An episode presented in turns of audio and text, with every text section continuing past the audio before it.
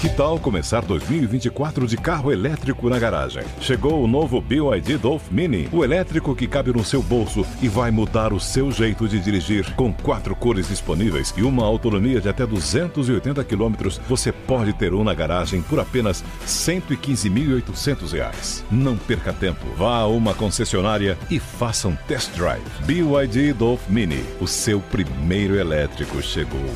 No trânsito, escolha a vida. Jovem Pan Morning Show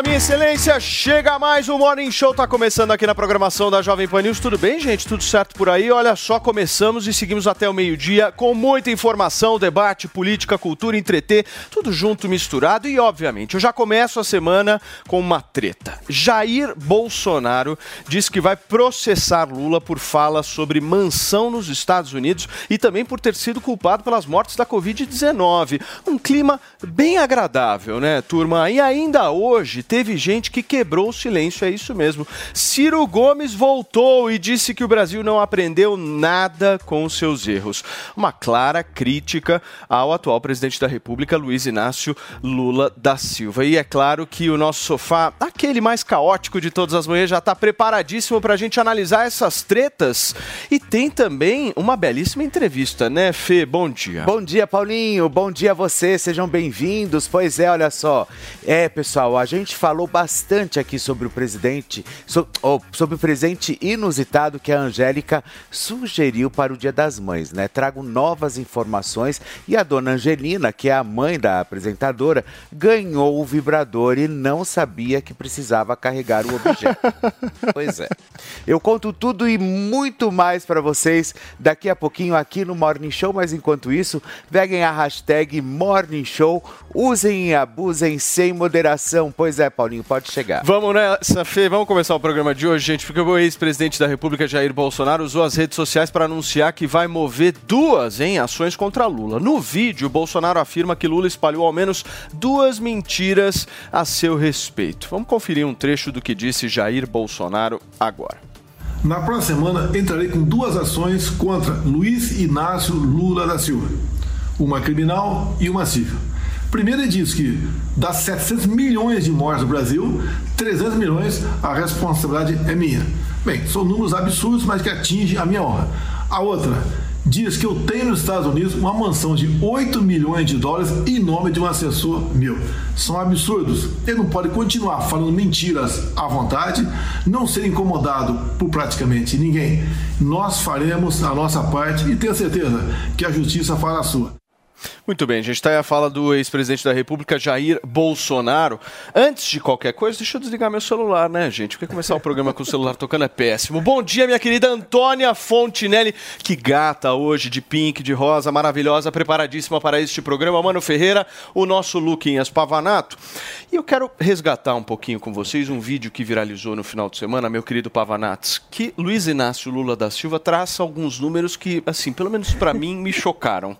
Ele disse com todas as letras que o Brasil teve mais de 700 milhões de pessoas que tiveram co- Covid. E só o Bolsonaro matou 300 milhões. Eu quero entender o seguinte, Pavanatos, como é que o Lula faz a conta dele, por favor?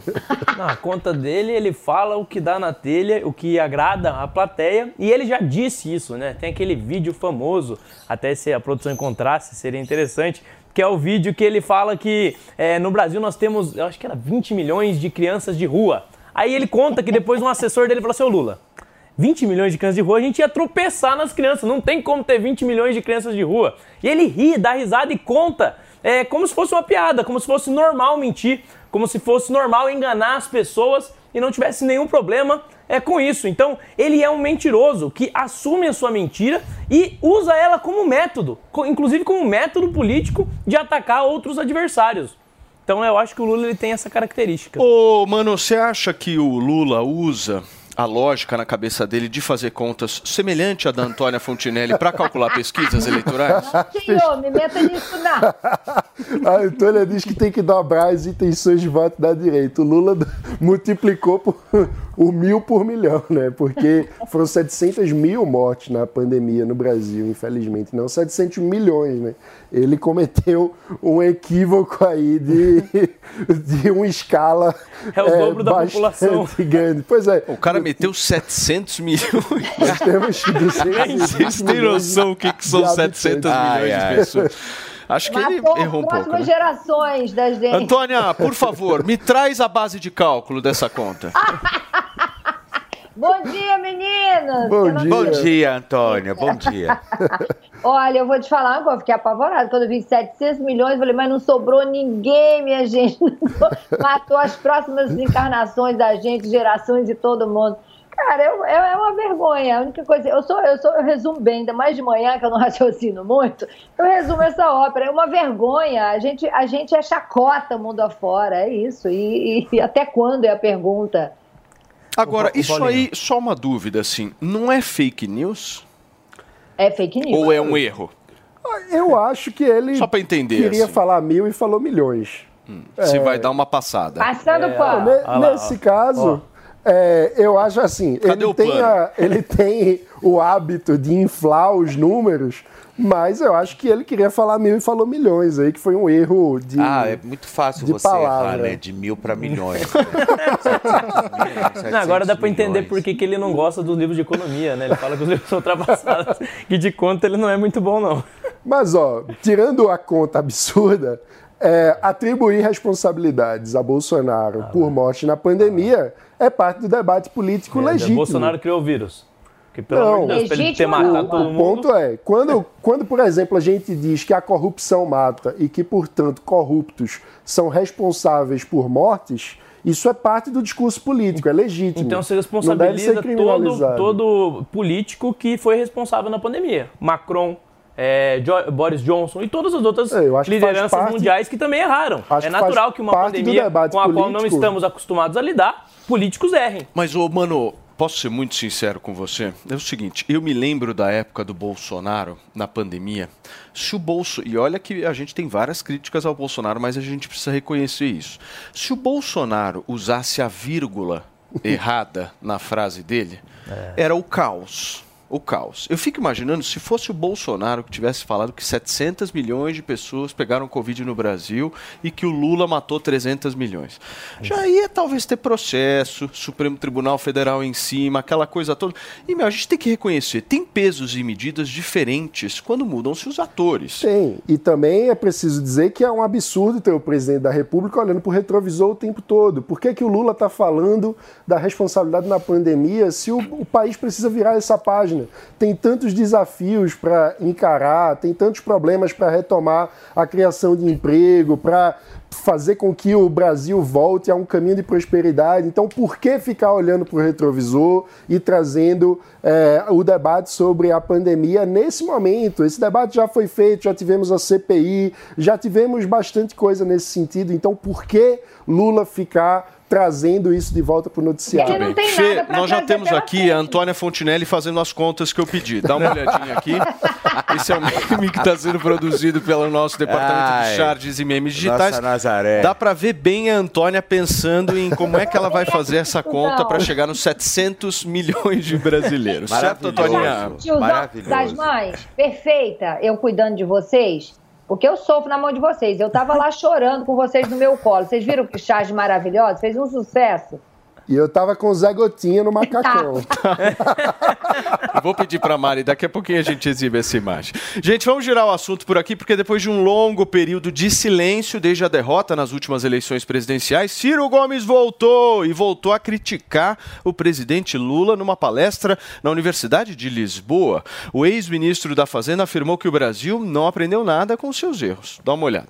Caramba, o Lula foi parar na cadeia. Será possível que não aprendemos nada? Ou nós acreditamos que o Lula foi inocentado? Ele não foi inocentado. O Lula teve direito à presunção de inocência restaurada, é diferente de ser inocentado num julgamento. Por quê? Porque o processo devido legal ele nunca teve e eu denunciei na primeira hora.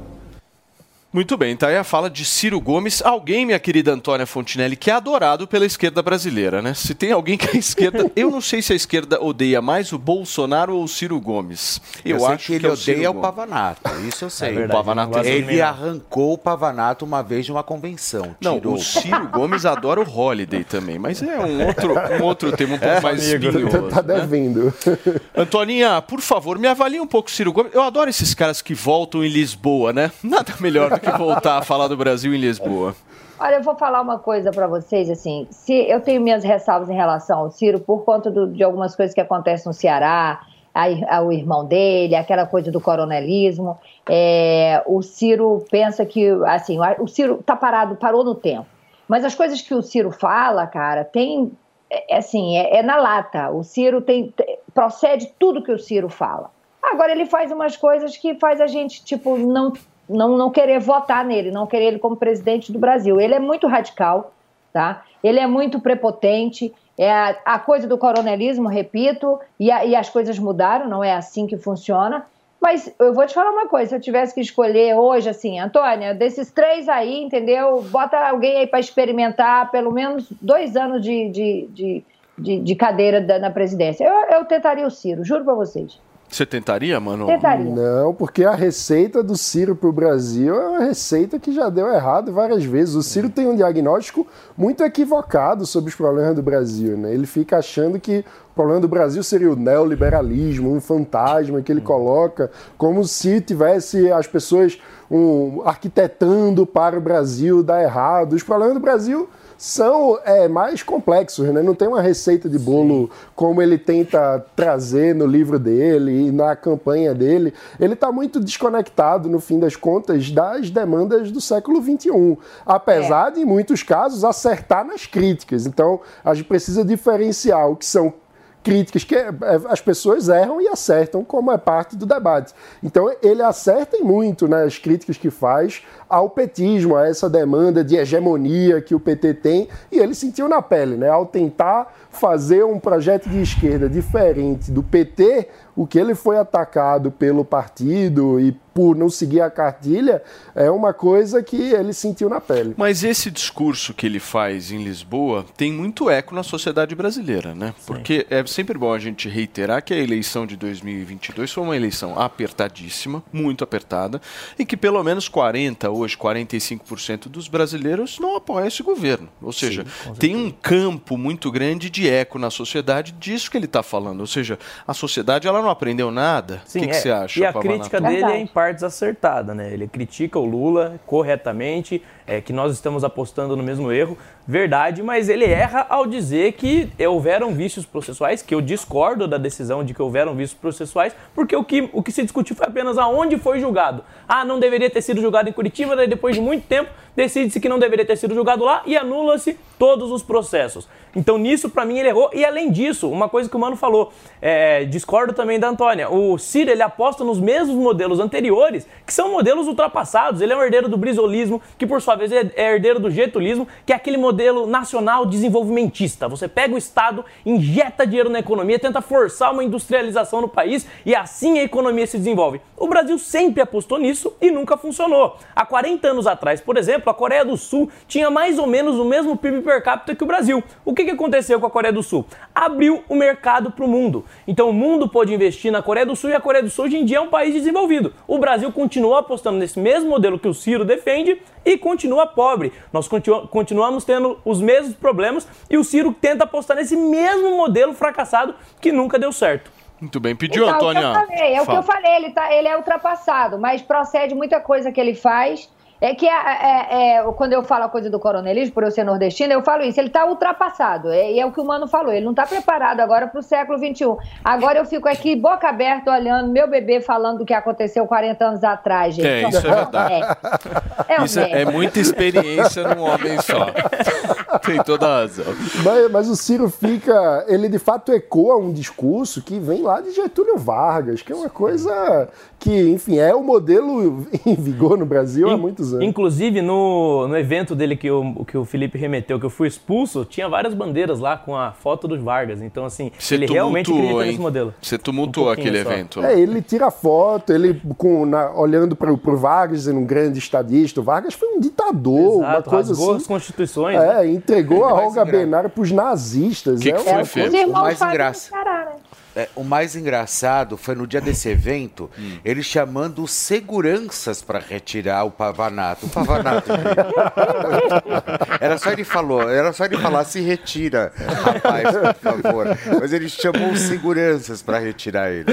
Gente, olha só, uma portaria publicada pelo Procurador-Geral da União, Augusto Aras, muda a regra para o uso de carro- carros oficiais por parte das autoridades e dos procuradores. Com a alteração, procuradores de qualquer ramo do Ministério Público da União vão poder sim usar os veículos oficiais para se deslocarem para qualquer lugar. Antes, a regra delimitava esse uso apenas para o deslocamento de casa para o trabalho e para o retorno.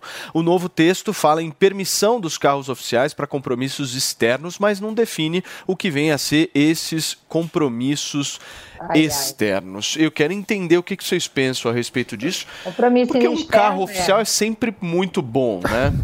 Isso É uma sempre um negócio vergonha, organizado. né?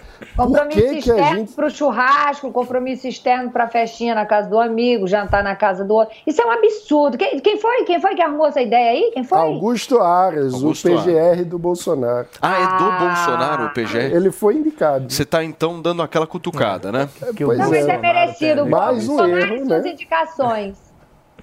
Me fala, me fala qualquer outra pessoa que no lugar do Aras sendo indicada não teria a mesma postura. Infelizmente, é cultural do nosso funcionalismo público buscar privilégios o tempo todo. Essa é a verdade. É, ah, você tem um carro oficial disponível para para evento, para poder ter agendas externas de trabalho. Então delimita que são agendas de trabalho. Delimita que o combustível extra vai ser tirado do bolso dele.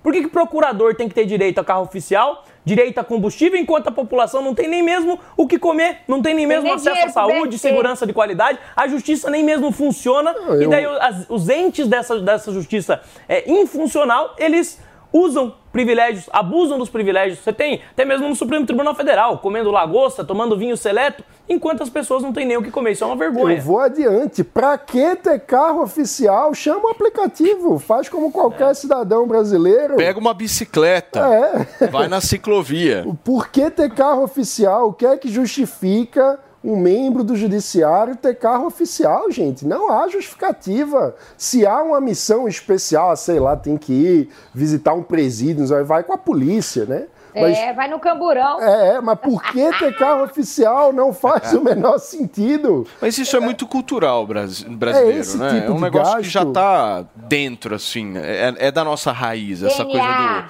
do. Sempre Do- precisamos do de mais um carguinho, né? sempre precisamos de mais uma E estruturazinha. é, é esse tipo de gasto que faz o judiciário brasileiro ser um dos mais caros do mundo. E esse tipo de gasto não muda em nada a eficiência ou a qualidade do serviço prestado para o cidadão, que é o que deve importar para o nosso debate. Somos nós que pagamos a conta. Então, o que é que ter carro oficial vai melhorar ou piorar no serviço eh, prestado pelo Ministério Público? Nada. Deixa é eu só um provocar privilégio. vocês, ô mano, até você como aquele liberal, sabe? Aquele meu. Liberal por inteiro. Liberal por inteiro. Aquele cara, meu, da cabeça aos pés. Sim. Eu quero entender o seguinte, porque eu vi muita gente nas eleições falando o seguinte: uma das minhas propostas é não usar o carro oficial.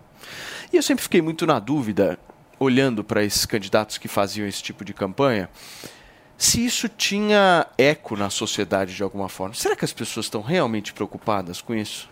Olha, Eu tenho dúvidas. Quero ouvir vocês. Eu acho que de forma geral é porque qu- qual que é a questão? Quando você faz campanha dizendo, ah, eu economizo no clips de papel e no grampo, isso realmente é uma coisa menor. Mas quando você soma o número de privilégios que a gente tem no Brasil, e aí você tem que falar de foro privilegiado, você tem privilégios que são de diversos tipos, que vão desde o uso de carro oficial, mamatas como essa, até coisas que prejudicam de fato o desenvolvimento do Brasil. Mas, mano, a sociedade brasileira escolheu uma eleição polarizada entre Lula e Bolsonaro. Duas figuras que, ao meu ver, têm muitos privilégios. Os e dois. nunca tocaram mesmo nesse, nessa é. e, raiz E políticos aí. que têm esse discurso nessa Então, eleição foram mal. Mas se a, exato, mas se a sociedade ela não quer isso, quem somos nós para dizer É o que, o isso é importante? falou. É o que o Ciro falou. O brasileiro Essa é a minha não dúvida. aprendeu nada. O brasileiro não aprendeu nada. É o que o Ciro falou. E tem que se lascar mesmo. Mas eu- acho que Mas- o ponto é fazer a conexão com as pessoas. De fato, não adianta ficar falando numa bolha sem ter contato com o mundo real. A gente precisa mostrar como que essas coisas se conectam. O fato da gente ter um Estado com uma estrutura que privilegia alguns poucos é o que faz também a gente não ser capaz de prover os serviços básicos que poderiam dar dignidade, possibilidade de escolha, saúde e educação para quem de fato precisa. Quer então, finalizar, É, Paulo mas Nato? tá É, tem um ponto que eu discordo um pouco. Eu acho que assim, beleza, ah, quer abrir mão de privilégio? Legal, a gente tem que respeitar o dinheiro público, tem que usar ele de uma forma efetiva, mas tem que mudar a legislação. Não adianta você ficar abrindo mão dos recursos que você tem disponíveis no gabinete, aí esse dinheiro não volta para o bolso da população, muito pelo contrário, é mal utilizado por outros É, aí os outros caras não vão lá e nada. usam. Pois é, não faz sentido, Por isso tem que, que o mudar a debate lei. tem que ser justamente estrutural, mudando a lei para acabar com esses privilégios como um todo. Não adianta só um abrir mão. Turma, olha só, a youtuber Bárbara De Stefani do canal Te Atualizei teve todos os vídeos dela banidos do Brasil. A plataforma notificou a influenciadora um dia depois dela participar de uma audiência pública da Comissão de, Co- da Comissão de Comunicação da Câmara dos Deputados, onde participou de um debate chamado Institucionalização da Censura no Brasil. Bárbara usou o Twitter para falar sobre o caso logo depois que o banimento aconteceu. Ela escreveu, abre aspas, incrivelmente, após a minha participação na comissão que discutia a censura, todos os meus vídeos foram banidos do Brasil. Agora, sim, é impossível assistir aos meu meus vídeos aqui no Brasil. Simplesmente não tenho a quem recorrer. Me juraram que isso era uma democracia, é o que disse a Bárbara do Te Atualizei a respeito desse banimento. Antônia, como é que você vê isso? O... Eu adoro a Bárbara, acho que ela faz um trabalho sensacional, mas é, tem, tem coisas que a gente não consegue ir contra. Eu acho que, que o, o que a Bárbara faz, o trabalho da Bárbara, é, a maioria das pessoas tem, tem uma bolha que assiste, ela ganha a graninha dela lá com aquelas, com aqueles, é, é, como é que é, o que o YouTube paga? Que para mim Monetizados. monetizado, entendeu? Mas ela escolheu uma briga que até quem ela defende está cagando para ela, entendeu? Então eu não sou a favor, porque ela é mãe, ela, ela é esposa, ela, aquilo é o trabalho dela. E ela comprou uma briga que agora ninguém vai ajudar ela, entendeu? Ninguém vai levantar um dedo por ela. É, eu já avisei, eu- lá atrás eu falei isso com ela, lá atrás eu falei isso com a Bela Falcone, eu falei isso com algumas pessoas que estavam indo com muita sede ao pote. Eu falei: olha, amor, você está falando para as paredes, você está falando para meia dúzia que adora apagar fogo com gasolina, e quando você se lascar, ninguém vai te ajudar, mas ninguém mesmo. Então, assim, ah, tá lá, o Gustavo Gaia, que é uma pessoa que incentiva muito a Bárbara, o Gustavo Gaia tá lá, mas ele tá, ele tá lá com a, com a cadeirinha dele, né? Tá lá com a cadeirinha dele de deputado. Porque ele foi abraçado pelo Bolsonaro. Por que, que o Bolsonaro não pegou ela e falou assim: quero que Bárbara se candidate, quero que vou proteger a Bárbara, entendeu? Assim como a primeira dama fez com a, com a, a Amália Franco. Lá, Amália Franco não, Amália Barros, lá de, do, de, de Mato Grosso do Sul. Então ela fica aí, ó, participando, gritando, pedindo, não sei o quê. Ela não tem uma cadeira, ela não tem uma caneta, ela não tem nada. E agora? Agora vai fazer o quê? Vai ser é, caixa das lojas americanas? Ó, a gente colhe o que a gente planta. Ela escolheu isso para ela, acho louvável, acho, acho incrível o que ela faz. Só que ela não tem, ela não tem munição para essa guerra.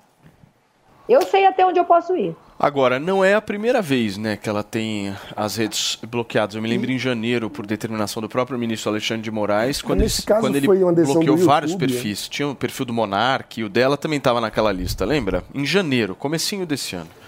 É, eu- uma coisa que eu acho importante é que a Constituição brasileira não admite a censura prévia.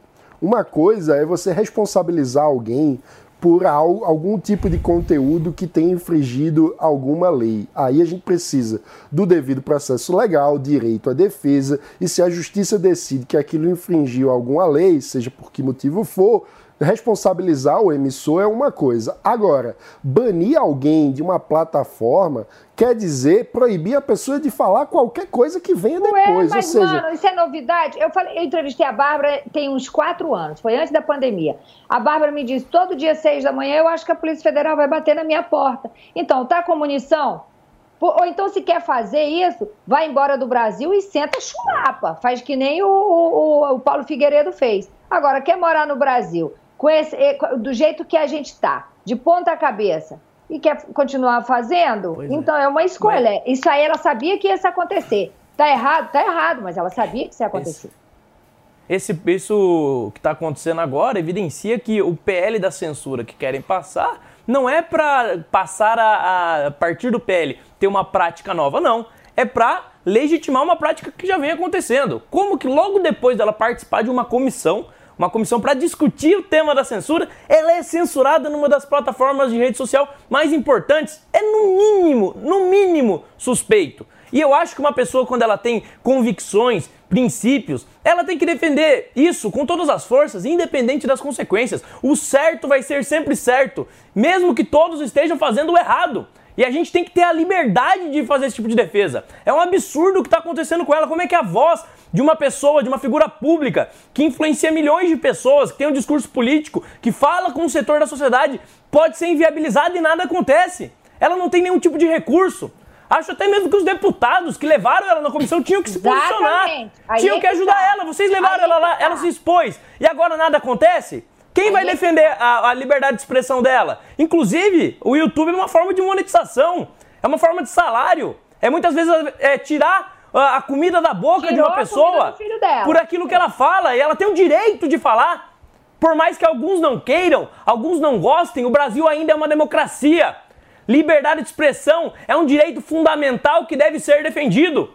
E os deputados, senadores que levaram ela para Brasília, expuseram ela em uma comissão. É óbvio que foi uma escolha dela, ela tem o direito de escolher. Mas eles têm agora também que defender ela. Defender a liberdade. uma Ô, dúvida que eu tenho é essa decisão foi da justiça ou do YouTube? Essa desse... Deixa eu verificar aqui. Eu posso te passar agora. Essa Ah, é uma com bela certeza pergunta. não foi do YouTube. Mano. Bom, né, gente? mesmo, um mesmo que tenha sido, é no mínimo estranho. Logo, um dia, não foi assim, uma semana, Plataforma. um mês, tá? Plataforma. um dia depois, cai. É, É, É, mas obviamente tem todo um, todo é. uma, um, uma- um enredo aí, né? Não é só olhar Tem para uma a plataforma. pressão que É, o próprio claro. Google está sofrendo e foi os executivos do Google estão tendo que responder à Polícia Federal, né, por conta da- do posicionamento a respeito do PL 2630, chamado PL das fake news, que acaba sendo o PL da censura. Então é, é preciso entender esse contexto.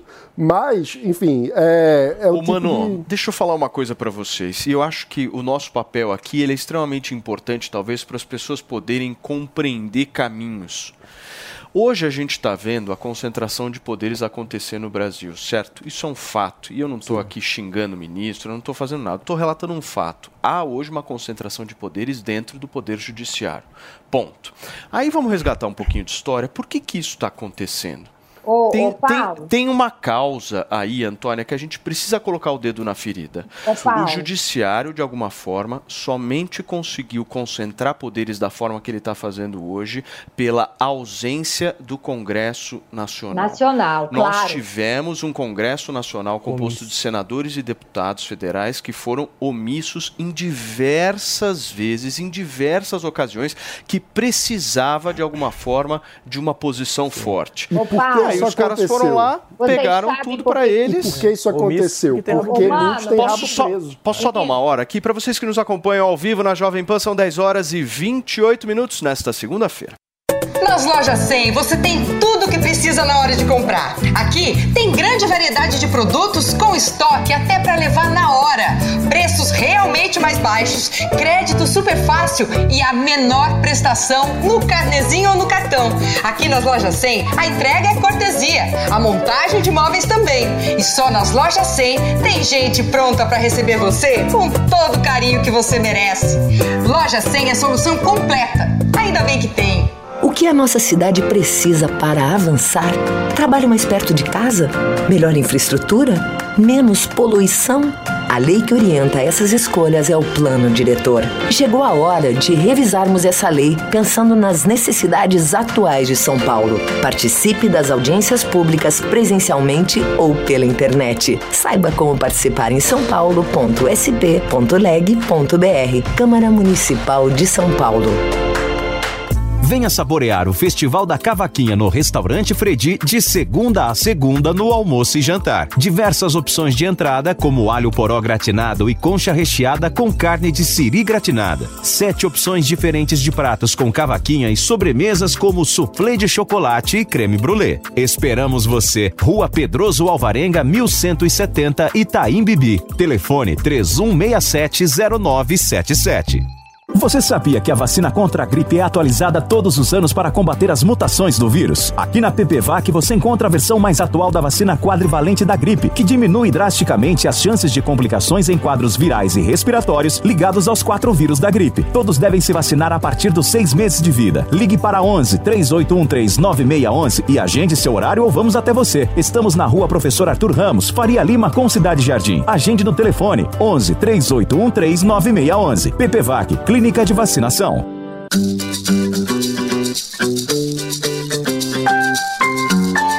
Mulheres Positivas. A psicoterapeuta Poliana Esteves é entrevistada de Fabi Saad desta semana e compulsão alimentar foi um dos temas abordados. Porque, na verdade, o que acontece é isso. A gente faz o que a gente chama na PNL de âncoras. O que, que seria uma âncora, né? Quando eu linko um sentimento a alguma situação. Então, eu estou num momento muito feliz com a minha família e tem uma comida envolvida, eu linko a felicidade àquela comida. Então, por exemplo, ai, a comida da minha avó, ah, quando eu era criança, a sorveteria que meu pai me levava. Ah, eu tinha uma paciente, por exemplo, que ela tinha obesidade e compulsão. Os pais eram separados. E toda vez que o pai dela ia buscar ela, ele levava um chocolate. Então ela tinha compulsão principalmente por chocolate. Então ela não estava comendo chocolate, ela estava ali em busca da presença do pai. Né? Então a questão é essa: tudo que a gente tem uma compulsão, né, todo excesso está tentando preencher vazio de algo. Então, qual é o sentimento que eu estou jogando nessa comida? Né? Quem é a pessoa que eu estou procurando ali naquela comida? Então, essa é a principal questão. Veja a entrevista completa da doutora Poliana Esteves, psicoterapeuta, no canal da Jovem Pan News no YouTube e no Panflix. Mulheres Positivas. Para você que é amante da culinária japonesa, Toro Sushi, recomendado pelo Guia Michelin. Se você ainda não conhece, venha conhecer nossos cortes precisos e deliciosos sushis. Nosso executivo no almoço de segunda a sexta-feira é imperdível. Agora na Rua da Consolação 2947, com um novo espaço a céu aberto no nosso jardim. Consulte nosso site torosushi.com.br e faça sua reserva. Delivery no almoço e jantar. Toro Sushi. Você sabia que tem novidade no seu rádio? É a Jovem Pan News 76.7 FM. Mais uma frequência para você ficar bem informado. Opinião, análise e informação. Jovem Pan News 76.7 FM. A rádio que você já conhece, ainda melhor. Jovem Pan News 76.7 FM. Jornalismo independente.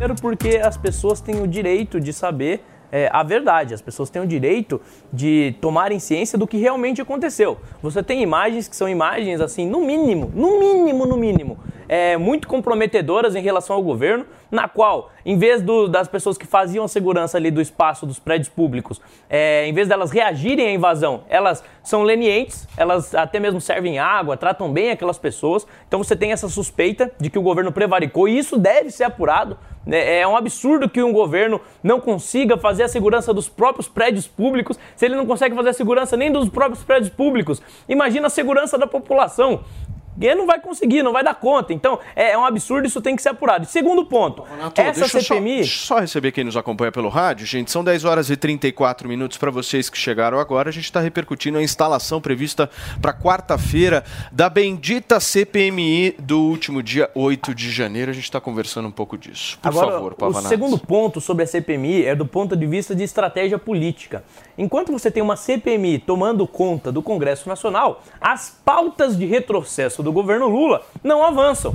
O Congresso fica perdido ali naquela, naquele debate sobre as investigações do que aconteceu no dia 8 de janeiro e a pauta do governo, que tem sido até hoje de retrocesso, de tentar atacar a autonomia do Banco Central, é, muitas vezes de acabar com o saneamento básico no Brasil. Você teve um novo marco do saneamento que facilitou o saneamento básico no Brasil. O governo Lula tenta destruir isso. Então, todas essas agendas de aumento de impostos, de retrocesso, ela fica inviabilizada. Porque o Congresso está discutindo a CPMI. Então, do ponto de vista é, é, ético, você quer saber o que aconteceu no dia 8 de janeiro. E do ponto de vista político, faz sentido a gente dificultar a vida desse governo que quer colocar sempre o Brasil, é, como o Mano sempre diz, olhando para o retrovisor e sempre quer é, é, causar uma agenda de retrocesso no nosso Mas país. será que impede mesmo as votações de pautas estratégicas do governo? Eu tenho minhas dúvidas, Eu, hein? eu também tenho minhas dúvidas e tenho minhas dúvidas sobre a efetividade dessa estratégia da oposição. Eu concordo que muitas vezes o governo atua olhando para o retrovisor, mas o que é que a gente espera da oposição? Que ajude a olhar para frente, que ajude a criar um clima de pressão que melhore as reformas e os projetos que venham do governo. O Brasil tem muitos problemas graves do ponto de vista econômico, do ponto de vista social, e a gente precisa que o país ande. Eu acho que a ideia de, de defender um travamento do país eu acho que é muito preocupante, porque a vida Mas o real das pessoas não governa sozinho. não para, eu Precisa sei. do executivo. mas- e o exato. executivo tem ideias totalmente equivocadas. Então a luta do Congresso e da oposição hoje é lutar contra esse governo e Mas contra a o agenda Congresso- ideológica deles. Mas o Congresso é capaz de melhorar as propostas. Então, na minha visão, a oposição deveria estar articulada em torno de uma agenda para o país e não do travamento simplesmente. Isso dito, eu acho que, falando agora da CPI especificamente do dia 8, é o tipo de tema que, na minha visão, sempre vai ser pior para o bolsonarismo. Porque, assim como a corrupção sempre vai ser pior para o petismo. Porque é um tema que a gente vai ter que. Vão chamar na, na CPI o Mauro Cid, vão chamar na CPI os assessores do Bolsonaro que foram pegos, porque tem vários fios soltos que ainda precisam ser eh, devidamente traçados sobre qual tipo de relação entre os golpistas que invadiram o Planalto e o entorno do ex-presidente da República. E esse tipo de conexão vai ser feito na CPI. Ô, Mano! então eu acho que vai ser um tiro no pé da oposição. Eu acho que a, a esquerda conseguiu, de alguma forma, a ampla maioria dessa CPI e vai, meu, ficar usando politicamente isso o tempo inteiro. Por isso que eu acho que essa CPI foi tiro no pé, ô Que, Antônia. que pague quem tiver que pagar, que pague quem tiver envolvido, que pague quem tiver feito M. Agora, uma- vocês falando aí do começo que o repórter entregou para vocês, isso, isso bateu em mim de uma forma. Como é que essa gente, cheia de privilégios, eles trabalham dois dias na semana? Como é que esse país pode andar? E os dois dias que eles trabalham, que é, terça, é quarta, terça e quarta, né? É, depende, terça é terça, quarta e quinta, tarde, gente. Aí na quinta-feira já tá todo mundo. Vai para aquele aeroporto de Brasília, vê se quinta-feira não tá todo mundo voltando para suas casas. É. Por que, que não trabalha de segunda a sexta? Não, mas o trabalho do parlamentar, ele também não corresponde apenas à É, ele questão das precisa sessões. consultar as bases, Mas estar em contato com as Eu pessoas. quero que os parlamentares do Brasil trabalhem menos. Quanto mais eles trabalham, é pior para nós. Segunda-feira, 10 da É aumento de tem privilégio, é aumento de gasto, é, é mais imposto, é mais burocracia. Eu não quero que esses caras trabalhem. Aliás, se pudesse fechar o Congresso e ninguém trabalha, tira uma férias aí isso, de seis calma meses. Aí. aí. a nossa economia. Não, mas ó, peraí. Mas o país peraí. sem Tira uma Congresso férias. não, não Peraí, seria ô. Antônia, quando os caras saem de Brasília e voltam para os estados, eles não estão fazendo a agenda parlamentar deles lá, atendendo as bases, verdade. reunindo com prefeitos ali na cidade. Ah, Tira então não tá todo mundo em casa. De dois, três meses, vai ser bom. Ai, meu Deus. Não, mas isso é uma parte importante da atividade parlamentar. Um dos problemas da nossa política é que o legislativo está muito desconectado da população. Então, é importante os momentos em que há conexão entre a população e o legislativo. Não que isso esteja acontecendo da melhor forma, né? É, mas o meu ponto é não demonizar é, o trabalho fora do Congresso. Faz parte do trabalho do parlamentar visitar as suas bases, conhecer a realidade Aham. na ponta, ver onde é que está funcionando, onde que não está funcionando o serviço E também público. tem questão familiar, né? É, Os parlamentares, eu conheço muitos Sim. senadores, deputados, eles têm a família longe muitas vezes, então eles precisam fazer essa viagem até para ter algum, Romário algum período da diga, semana próximo da Romário- família. As bases de. Eu fico imaginando as bases de Romário, as bases de tantos outros aí que nem me vem o nome agora, gente, pelo amor de Deus, entendeu? Pega, quer ver família? Quer ver família? Vê família sábado e domingo. O pobre pode ver família? Desse, de- durante a semana? Não, então que veja isso aí, e que trabalhem, que trabalhem. Muito bem, meus amores. Olha só, são 10 horas e 39 minutos. Felipe Campos, dá uma olhada nisso daqui. Entrevista a um podcast, a dançarina e influenciadora Lorin Prota desabafou sobre o incômodo diante do assédio constante que seu marido Léo Santana sofre por parte de alguns fãs. Segundo ela, muitos ultrapassam os limites do respeito quando decidem elogiar o cantor. Quem tem detalhes é o Fê e ele vai explicar melhor essa história. Mas pois é, mas também ele sensualiza tanto nas redes sociais que quando alguém chegar perto já vai querer pro ataque, né? Pois é, confiante quanto ao seu posicionamento de mulher, esposa e mãe, a Lori, a Lori Impro- Improta, né, que é a esposa do Léo Santana, disse que é o seguinte, que apesar das idas e vindas, o casamento é baseado na confiança aham, e respeito mútuo. No entanto, certas atitudes não passam batidas. Questionada sobre uma dessas situações desagradáveis, a Lori citou o dia em que acompanhava o marido em uma viagem e, ao passar com ele no hall do hotel, tinha umas mulheres bebendo. Elas gritaram o nome dele, o que é normal, lógico. Mas uma delas se levantou muito alterada e falou: Venha pra cá, seu lindo, maravilhoso, gostoso. E isso a deixou muito irritada.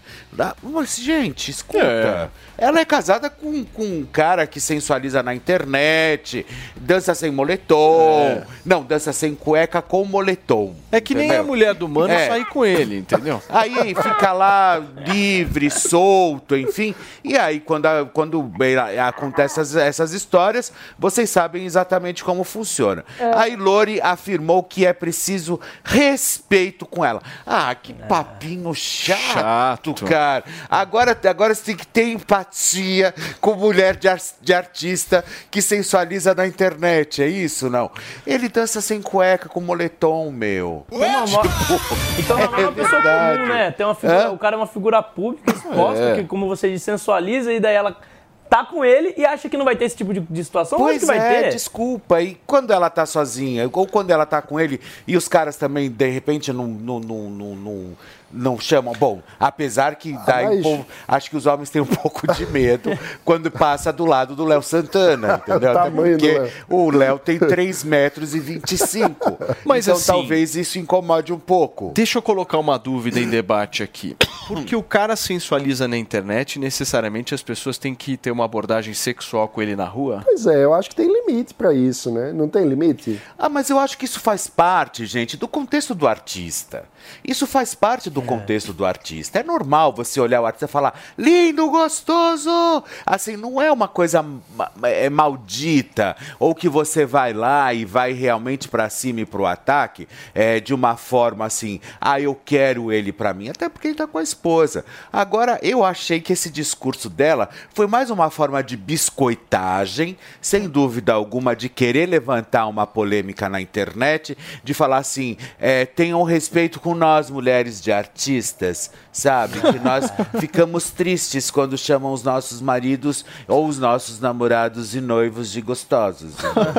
Eu, eu achei assim, eu achei que ela quis lacrar Não, eu fico e biscoitar um pouquinho. Se É. é o homem, ele é casado com uma artista famosa e ele fala isso a respeito da mulher. É. Aí a gente vai falar, ah, liberdade da Não. mulher, não sei o quê. Não, Ah, mas eu- Eu acho que se fosse chamando a artista de gostosa, não sei o quê, talvez seja o, o viés seja, pô, e cadê o, o limite e o respeito à mulher, né? Ué, mas Porque- chamar o homem de gostoso? É. É, gostoso. Enfim, eu, eu acho... Mano, quer saber? você não é um liberal por inteiro. Deixa eu ouvir a Antônia Fontinelli a É. respeito disso, que já deve ter sido chamada de muita coisa, certo, Antônia?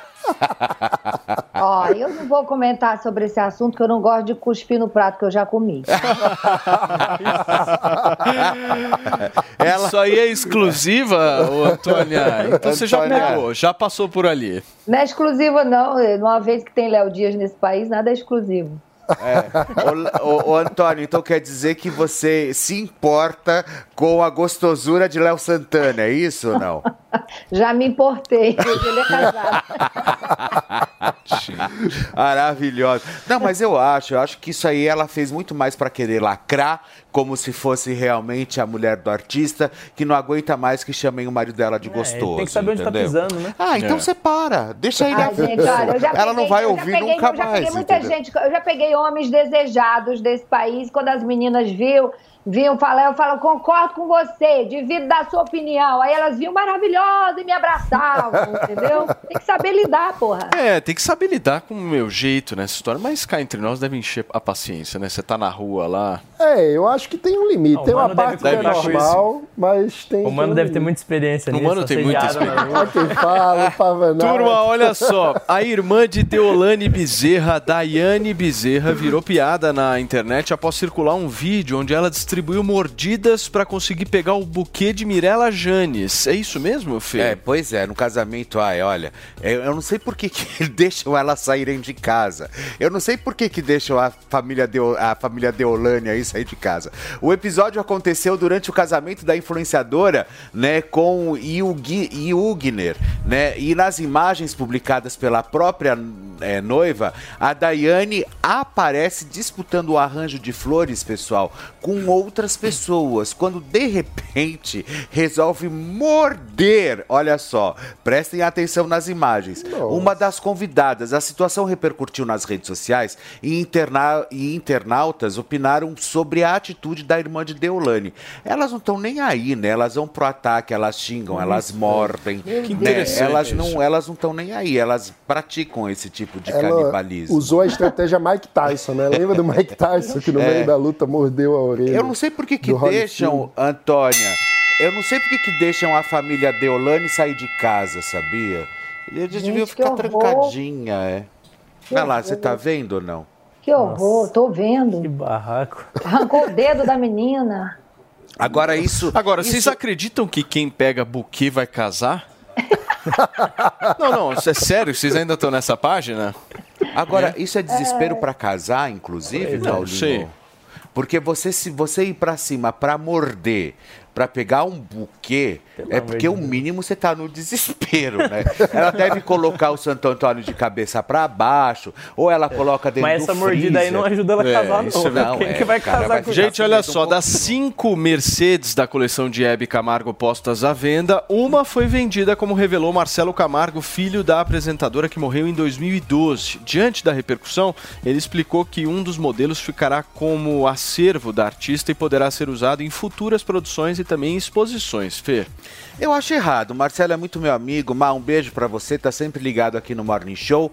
Mas eu acho que já que é pra vender, vende tudo. Esse negócio vai encher de, de ferrugem. Daqui a pouco tá tudo velho, o banco todo craquelado. Aproveita, já vende. Pois é, e o filho de Hebe Camargo disse ainda que as outras três Mercedes vão ficar para Helena Caio Pessutti, que é a viúva do Cláudio Pessutti, que inclusive era o, o empresário da Hebe, que morreu em 2021, vítima de Covid-19, né? Era ele quem cuidava da vida profissional da apresentadora, sim. Agora, Marcelo, eu acho que você deveria vender tudo. Ficar com uma só para ficar é, colecionando ali ferrugem, tudo, já vende tudo, já pra- põe isso para fora. Cada um usar, dança né? conforme a sua música, né? É, eu acho. Eu acho o Marcelo. Primeiro que eu acho o Marcelo um cara incrível. Por exemplo, essa casa, né? A casa onde mora a Hebe, onde morava a Hebe Camargo. Aquela casa é uma suntuosidade. Eu já fui lá várias vezes. Inclusive antes do Cláudio Pessutti, um mês antes do Cláudio Pessutti ser internado na COVID, pela Covid-19, eu fiz uma matéria lá na casa da Hebe para mostrar como estava a casa da Hebe. E, e a casa estava linda, super cuidada, enfim, eles estavam cuidando muito, mas é muito grande aquilo. É muito grande. Inclusive, na época, eu dei uma, eu dei uma sugestão para o Marcelo para ele falar com algum hotel ou algum day spa para pegar a casa e fazer um day spa, um day hospital, alguma coisa do gênero e administrar porque fica bem no meio da cidade, super arborizado e a casa é um escândalo, O né? custo de manutenção É. deve ser altíssimo. É mais de 60 mil reais por mês. Nossa Só de jardineiro é Não. 30 conto por mês. É, de 30 conto. Imagina, eu já teria atacado fogo. Eu já. Esse negócio aqui, imagina. 60 mil reais por mês. E aí agora ele conseguiu vender uma das Mercedes. Muito bem.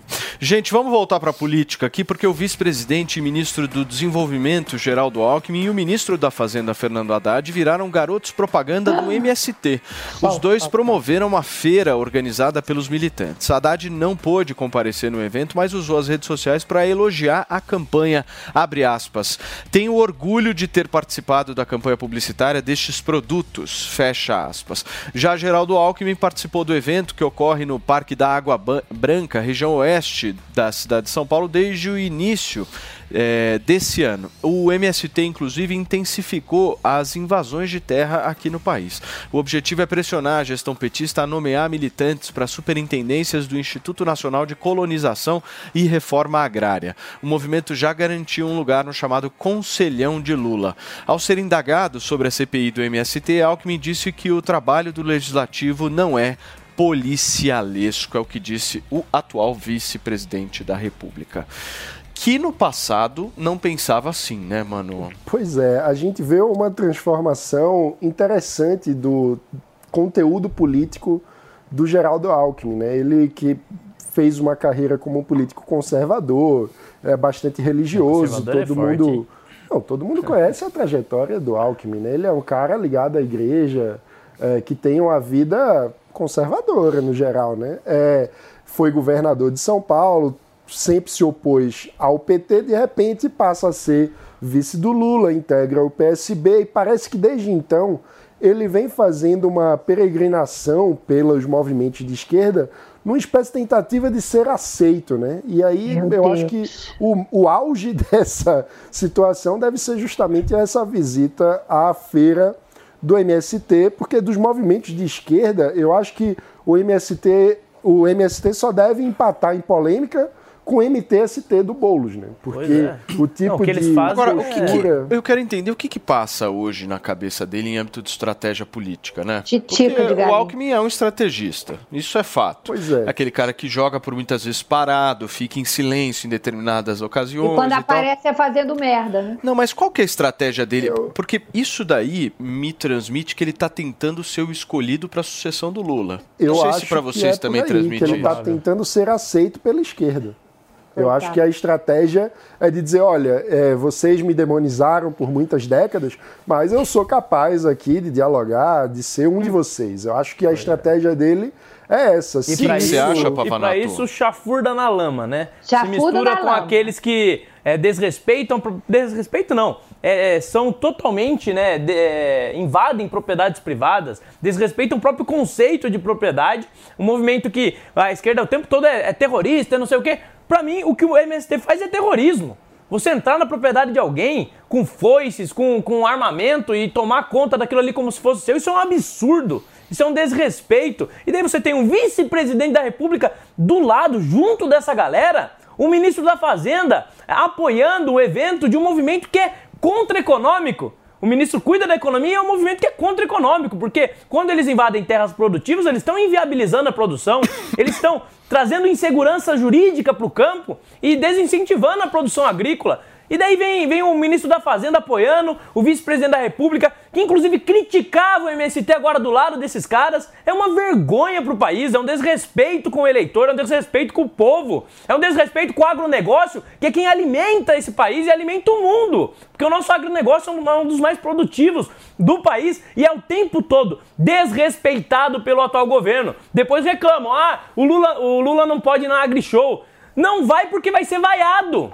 Não participa porque o agronegócio sabe das sinalizações que o governo tem dado. A sinalização de que eles passam pano para um movimento que desrespeita a propriedade privada e ao mesmo tempo não incentivam o agronegócio que é tão importante para o nosso país. Eu acho que tem um ponto Hoje- interessante sobre essa questão. Rapidamente, mano. Que é o seguinte: o MST é um movimento que tem uma causa, a causa em si não é ilegítima. É possível falar sobre reforma agrária. Inclusive, isso é uma pauta, por exemplo, que desde o abolicionismo, Joaquim Nabuco já defendia reforma agrária. Então é preciso diferenciar o que é a pauta Da do forma. que é o método. E esse método de fazer uma reivindicação criminosa, de respeitando a lei, que é um absurdo. Então, é, é triste que a gente vê que o MST parece que tinha vin- vinha com um esforço ao longo dos governos Temer, do governo Bolsonaro, de tentar dizer: olha, a gente amadureceu, a gente vai respeitar a lei. Com o governo Lula, parece que retrocedeu completamente o e voltou a praticar. é, a forma... Deixa eu ouvir um pouco a Antônia. Antoninha, eu queria colocar aqui uma, um ponto para você, que é o seguinte. Eu me lembro quando o Alckmin resolveu se aproximar do Lula, lembram? No início do ano passado, aliás, no final de 2021, a início do ano passado, eles foram lá, fizeram aquele ato e tal. E eu vi um monte de gente falando o seguinte, acabou a carreira política do Geraldo Alckmin. Ele se E afundou, já era, acabou. Acabou Nós estamos mesmo. em maio de 2023 e o homem é vice-presidente da República, tentando claramente ser o sucessor do Lula, Antônia. Eu quero uma análise Então. disso. Então, é assim, dignidade. A pessoa, quando ela perde a dignidade, ela não tem mais nada. É o fim da picada. E é o que vem acontecendo com o Geraldo Alckmin. Você vê a discrepância do Geraldo Alckmin entre aquela gente lá do MST? Não orna, é água e vinho, sabe? É óleo e água, não se misturam. Então, assim, se o Geraldo Alckmin, a última vez que você apareceu foi com uma bandeira Minha Criança Trans. Aí a repercussão foi tão grande, tão negativa, você se recolheu um pouco. Agora você volta tomando cafezinho com o MST dizendo que foi um orgulho participar disso. É uma vergonha, é uma vergonha o que você está promovendo para sua família, para os seus amigos, para as pessoas que apostaram em você quando você foi é, governador do, do coração do Brasil, que é São Paulo. Uma vergonha. Gente precisa se ter dignidade. Quando a gente perde a dignidade, a gente não tem mais nada para brigar. E o senhor não tem dignidade, porque o senhor fica aí no meio do MST, sendo que o senhor não acredita nisso, só para ter um cargo. E aí muita gente até ontem estava torcendo para o Lula ser impeachmentado para você assumir. Hoje a gente não quer mais nem Lula nem você. Sabe? Não adianta ficar forçando uma barra, porque ninguém vai te aceitar mais, nem da esquerda nem da direita. Você cagou e sentou em cima, seu Geraldo Alckmin. É o que eu tenho para lhe dizer. Muito bem. Gente, olha só, são 10 horas e 56 minutos da manhã desta segunda-feira, início de semana. Como é que foi o final de semana, meu querido Felipe Campos? Meu final de semana foi viril. Foi viril? Foi Mas em viril. que sentido, querido? Em todos os sentidos, você não tem noção. Gente, vamos foi um falar- circo de Soleil. Ai, que delícia. É, imagina, Soleil. imagina. Malabares. Liga o seu microfone, o Donatão. Tá ligado? Tá ligado o microfone do Donato, Glaucão? Tá Não ligado. tá funcionando. Desligado É, não tá o microfone. Então, o que, que a gente faz nesse momento? Não, a gente faz o seguinte, aqui é improviso. Senta, vem aqui, senta aqui. Aqui é improviso assim, você vai falar bem do meu ladinho. Olha que legal. Mas assim, não me venha com Max Viril pra cima de mim não, viu, Não, mas Donatão? De, de ladinho também funciona o Max Viril, viu? Olha só. Você que tá com problema de ejaculação precoce, problema de ereção, tá perdendo o desejo sexual na sua parceira, vamos aproveitar essa semana, aproveitar que é segunda-feira e fazer a sua vida sexual melhorar. O Max Viril, cara, é um produto fantástico. Sensacional, hein? Você viu que tá até começada essa cartelinha aqui, né? Ó. Escuta, deixa eu ver um Quem negócio tomou? aqui. Você, né? Isso aqui é aquele famoso azulzinho, é isso? O azulzinho natural. Esse é o azulzinho natural. Não é aquele que o Felipe Campos toma de litros. Esse é o Não, esse, o não, o que eu não tomo, esse eu não tomo, eu uso. Usa. Eu passo, é. Entendi. Esse eu posso, esse eu passo. segredo, esse aqui é o grande segredo dos filmes Hum. adultos brasileiros. Por Sei. quê? Ele é um gel que aumenta o volume e acaba com a ejaculação precoce. Esse é bom, viu? E esse aqui é presente para quem ligar no 0800 015 1313 Sensacional. Ah, estão mandando eu sentar Gente. do teu lado pra compor o áudio. tá? Ai, que maravilhoso. Olha só. Hoje é bem gostosinho aqui, Olha só. Você que tá assistindo pela internet e tá vendo uma cena maravilhosa, pelo rádio você não vai conseguir ver. Chega mas a mais tá perto, fazendo um Fê. sanduíche aqui, meu. Hum. Ó, Max Viril é um produto natural, sem contraindicação, pode ser usado por quem tem diabetes, pressão alta, quem toma cachaça. O Max Viril é um produto Levanta natural. a cabeça, Brasil. Levanta a cabeça, Brasil. É um produto feito com nanotecnologia. Cada cápsula de Max Viril tem todos os componentes que são necessários para o homem ficar ativo, para conseguir ficar Ô, a gente tá vendo uma maquininha ali, o que, que Não, é aqui, aquilo? ó. É presente pra quem ligar, ó. Olha essa maquininha aqui, Fê, ó. Ah, essa maquininha é pra quê? Essa maquininha aí é o barbeador 501, faz barba, O- cabelo, bigode, porque a gente sabe que quando para muito a árvore cresce. Então é o seguinte, ó, os 500 primeiros ouvintes que ligarem agora no Maravilhoso. 0800 015 1313 vão adquirir o Max Viril Premium com 69% 69? 69? Interessante, hein? sensual. Escuta, o número é 0800 015 1313. Você vai pegar esse telefone agora, vai ligar lá, tem uma equipe, gente, que, meu, manja do assunto e o melhor de tudo, faz tudo com muito sigilo, porque a gente Exatamente. sabe, né, Donatão, que esse tema é um tema meio tabu na sociedade, tem muita gente que não gosta de se expor, tem gente que tem vergonha de falar sobre esse assunto, mas o ponto aqui que a gente está trazendo para vocês é o seguinte, vocês precisam resolver esse problema, não dá mais para perder tempo, não dá mais para deixar a tua parceira, meu, mal, o relacionamento de vocês mal, teu trabalho vai mal, vai tudo mal. Pega esse telefone agora, liga no 0800 015 1313, você garante 69% de desconto nesse produtaço aqui, absolutamente natural, que Olha se só. você por um acaso já teve até problemas é, de alguma forma cardíacos, meu, o produto é natural, fica tranquilo que isso daqui dá para você É porque usar. até porque não é medicação. né? 0800 015 1313. Vou repetir aqui, 0800 015 1313, 69% de desconto. 69% de Maquininha desconto. e o produto do Felipe Campos que só ele usa. Que só e eu essa uso. semana ainda vai ter novidade, eu vou trazer foto de antes e depois. Aguardem, aguardem. 0800 015 1313, Max Levanta Viril. a cabeça, Brasil! Obrigado, Donatão. É isso Vocês aí. O que que é televisão ao vivo, né, turma? Eu tenho que quase ser beijado por Donato, mas faz parte da vida. É assim que acontece. Olha só, gente, são 11 horas da manhã, nesta segunda-feira, nós estamos ao vivo eu vou fazer o quê, Mariana Vasquez? Você que manda, minha gata. Posso seguir o TP. Olha só, gente, o governo federal vai criar mais uma secretaria. Só para vocês terem uma ideia, agora será para monitorar o mercado de apostas esportivas eletrônicas.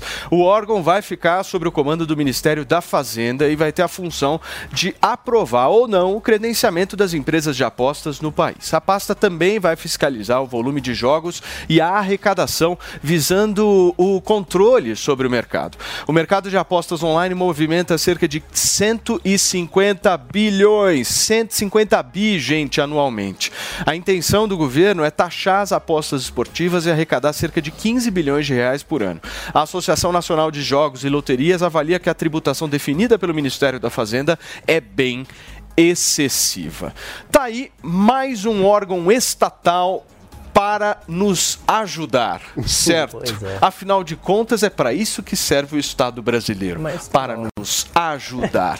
Imaginem as nossas vidas sem o Estado, como seria muito pior, certo, Pavanato? Verdade. É, o- isso aí já estava anunciado, né?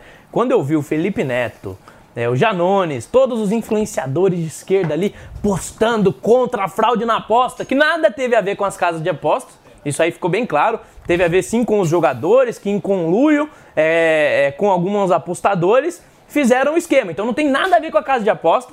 Quando eu vi eles, eles atacando né, as casas de apostas, os jogos na internet por conta desse acontecimento, eu sabia que o governo ia tentar de alguma forma criar um novo órgão e de alguma forma se aproveitar, ampliar o próprio poder a partir dessa justificativa. É isso que o governo está fazendo, criando mais um órgão público que vai dar mais cargo, é mais gasto, é mais encargo para o governo e ainda é um mecanismo dele de controle de um setor da economia. E outra, vocês veem, eles querem mais arrecadação, então eles vão taxar, é mais imposto, como se no Brasil já não tivesse imposto o suficiente. Então, assim, todas as vezes que o governo vem com uma desculpinha e vem com alguma justificativa de que eles estão bem intencionados, eles estão preocupados com as fraudes nas apostas, na verdade o que eles querem é mais dinheiro no bolso deles e é mais privilégio, mais cargo, mais gasto. E pra você eles não querem nada, ajudar eles não querem resolver, entendeu? Então, assim, é, é sempre uma boa intenção para disfarçar uma real, real intenção que é sempre taxar, criar mais burocracia, criar mais encargo, mais Estado e menos liberdade. E aí, mano, você como um liberal limpinho? Eu, eu queria ver a Liberal legalização é do jogo como um todo, né? Eu acho muito curioso que o, o governo quer criar um órgão para fiscalizar as casas de aposta, enquanto isso não avança com nenhum debate sobre a legalização dos cassinos, a legalização dos jogos, que é um setor muito legítimo da economia, que deveria ter todo o direito de existir e não é por moralismo. Você sabe que o jogo é proibido é, no Brasil há muitas décadas por conta da, da então primeira-dama, que dizia que é, era uma coisa que tirava, afastava as pessoas de Deus, e aí se proibiram os cassinos, vários hotéis ah, que, eram baseados em cassinos acabaram quebrando. Tem o, o Quitandinha, aquele hotel maravilhoso lá de Petrópolis, que tinha um cassino. Maravilhoso, É, é? existem, existem discussões sobre a questão de- do jogo ser uma forma fácil de lavar dinheiro. Mas é contraditório você ter o cassino online liberado e o cassino físico proibido. Não pois faz é, é sentido uma nenhum. hipocrisia. É uma então, hipocrisia, eu acho que no lugar de criar um órgão a mais, com mais cargos e tudo mais, a gente devia fazer um debate sério dúvida. sobre a legalização do jogo. Antoninha, você tem um comentário sobre isso ou eu posso ir para o intervalo Você comercial? pode ir pro intervalo. meu Eu posso, né? Eu olhei nos seus olhos e percebi isso, meu amor. Eu vou fazer o seguinte: são 11 horas e 4 minutos, a gente vai para o intervalo, mas antes você confere o giro de notícias aqui na Jovem Pan. Não saiam daí, porque depois do intervalo tem muito mais, certo, Felipe Campos? pode chegar. Pode chegar. Lula veta plano de trocar leniência de empreiteiras por obras. Empresas investigadas pela Lava Jato não poderão refazer os acordos já firmados. Saque aniversário do FGTS terá revisão no segundo semestre. Ministro do Trabalho Luiz Marinho já articula com o Congresso a aprovação de mudanças. Salles aposta em apoio de Bolsonaro para disputar Prefeitura de São Paulo. Deputado federal do PL se lançará como candidato contra atual prefeito Ricardo Nunes, do MDB. Dengue tipo 3 ressurge no Brasil e preocupa os especialistas. Fiocruz mapeou os casos do vírus que não era registrado no país há mais de 15 anos. Em crise, a Argentina eleva sua taxa de juros a 97%. O movimento acontece após o governo se surpreender com a inflação de 8,4% em abril.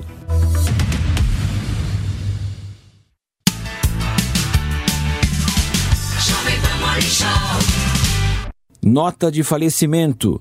Morreu na madrugada desta segunda-feira, 15 de maio, o médico pediatra Célio José Oliveira Martins, aos 96 anos. Doutor Célio deixa sete filhos e netos. O velório do médico pediatra será realizado no funeral Morumbi, na Avenida Giovanni Gronchi, 1358, das duas às 5 horas da tarde. Noticiamos o falecimento do médico pediatra Célio José Oliveira Martins.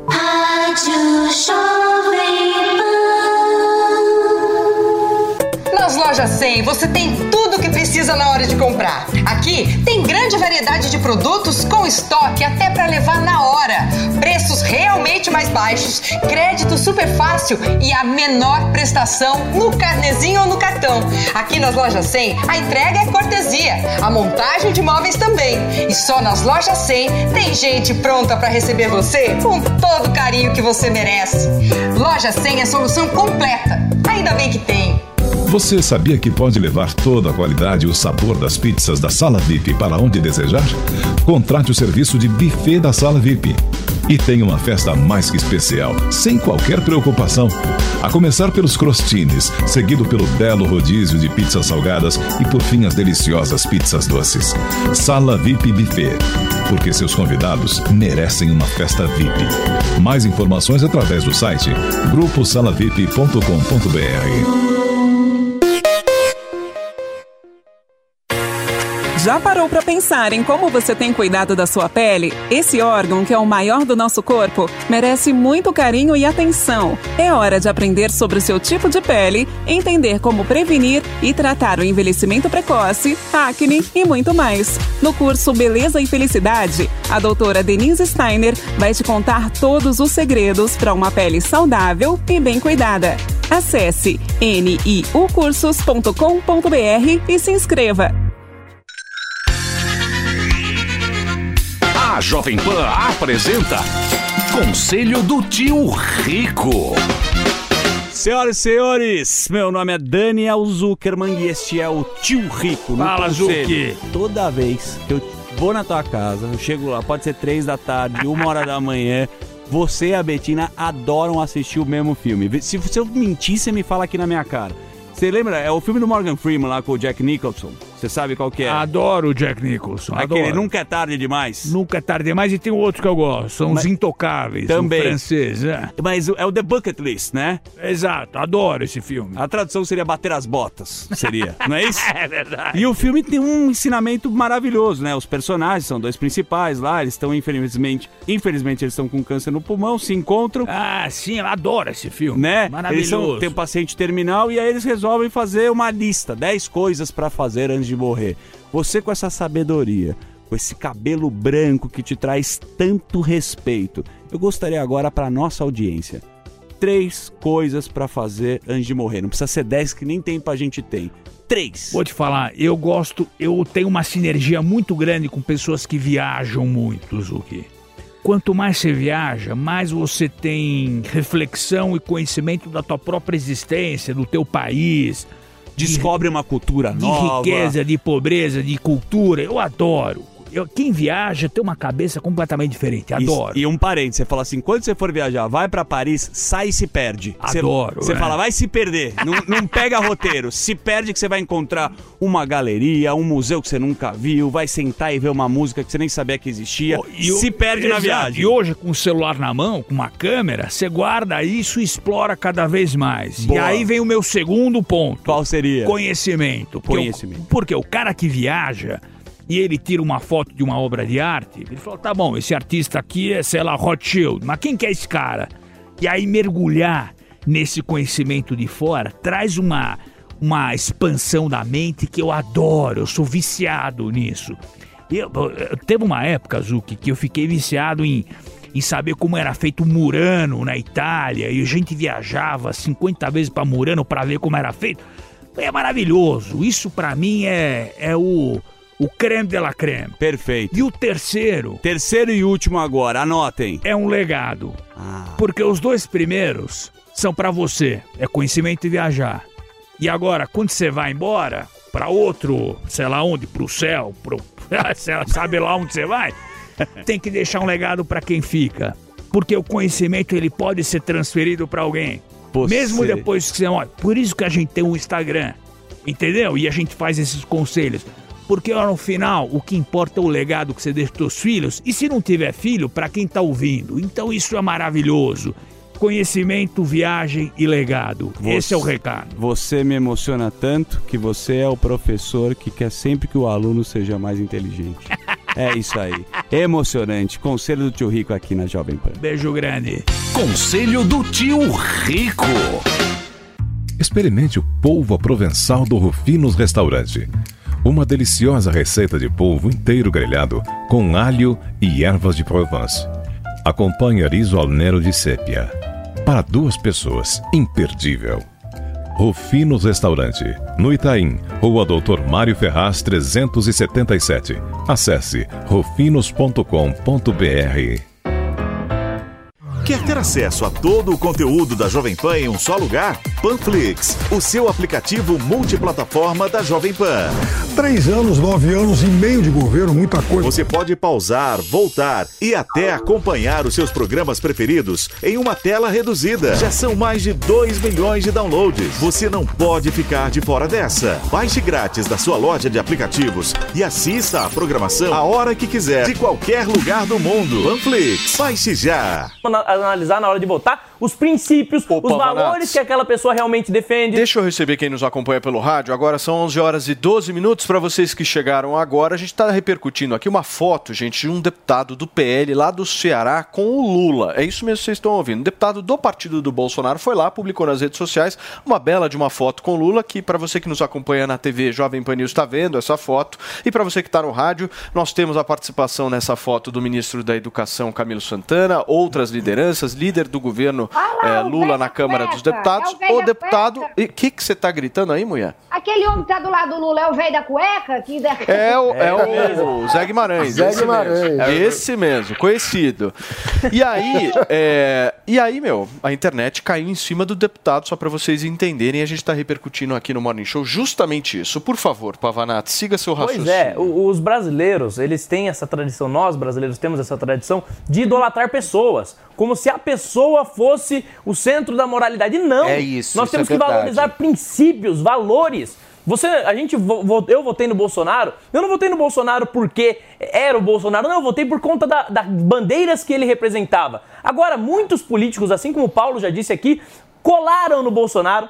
Fingiram estar do lado dele, mas não tinham os mesmos princípios e valores. E Mas bastava ele você olhar para a história desses isso. políticos para você ver. Ele alimenta. Mas peraí, o isso. Bolsonaro tinha princípios e valores, Mano Não, Ferreira? cara, o Bolsonaro tem muita hipocrisia. Ah, Quais são os de princípios Deus, e valores de do Deus. Bolsonaro? Bolso- A defesa da família é só se for da dele, ali na- no circuito. Qual, qual que são os valores de fato? O Bolsonaro é o cara que fala em liberdade Bolsonaro e depois prometeu diz que a o minoria... aborto. Durante e- o governo e dele, ele sempre manteve a coerência se nesse curvar sentido. maioria, ou seja, o discurso mais anti-liberdade que pode existir, porque todos devem ser respeitados. É muita hipocrisia esse bolsonarismo, gente. E, e isso aí é nada mais do que a O realidade. Bolsonaro fez o governo mais liberal da história desse país. Pelo Você, como liberal, de tinha que Deus, agradecer que- ao Bolsonaro, que mano. É verdade. absurda Nós que reduzimos gastos com funcionalismo agora. público. Nós tivemos a lei da liberdade Absurdo. econômica, Isso é reforma da absurdo. Previdência. Vai, mano, privatização levanta. de empresas, Pelo pelo amor de Deus.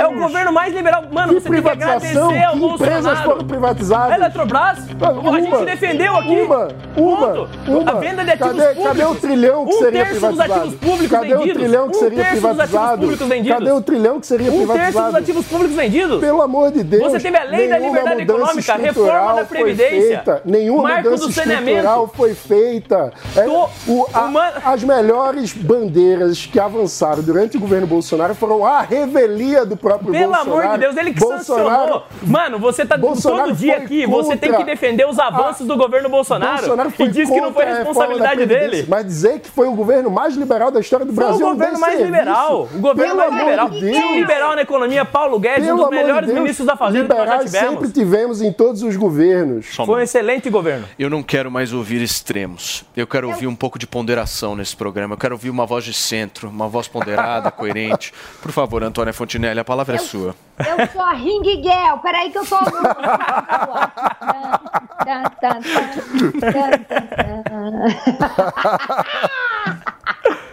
Gente, mas não- existe liberalismo. Primeiro, não existe liberalismo só na economia. Isso é uma coisa inconsistente. Ah, não me vem com esses papos Ah, de liberalismo, é, não. Ô, de mano, ninguém entende Segundo, nem nada disso. Não meu. existe país livre se a gente não tiver uma educação decente, que as pessoas aprendam a ler na idade certa. O que foi o governo Bolsonaro no Ministério da Educação, gente? Foi um, um lugar para fazer esquema de venda de Bíblia. Ah, pelo amor Pelo de amor de Deus, um, um assunto seríssimo para a liberdade dos brasileiros. Não existe esse tipo de liberalismo que, que não Mas, fecha mano, a o conta. ponto, o ponto que eu quero trazer pra vocês é o seguinte: tem direita no Brasil mesmo? Tem direita? Porque assim, se você olhar esses caras, e eu acho que ele não é isolado não dentro do PL, viu? Tanto é que, se eu não me engano, a gente entrevistou, eu acho que foi até o deputado Carlos Jordi aqui no programa, e o próprio Jordi falou que, meu, tem uma diferença ali dentro da bancada do PL daqueles deputados que são mais de direita para aquela galera que é mais governista, mais adesista.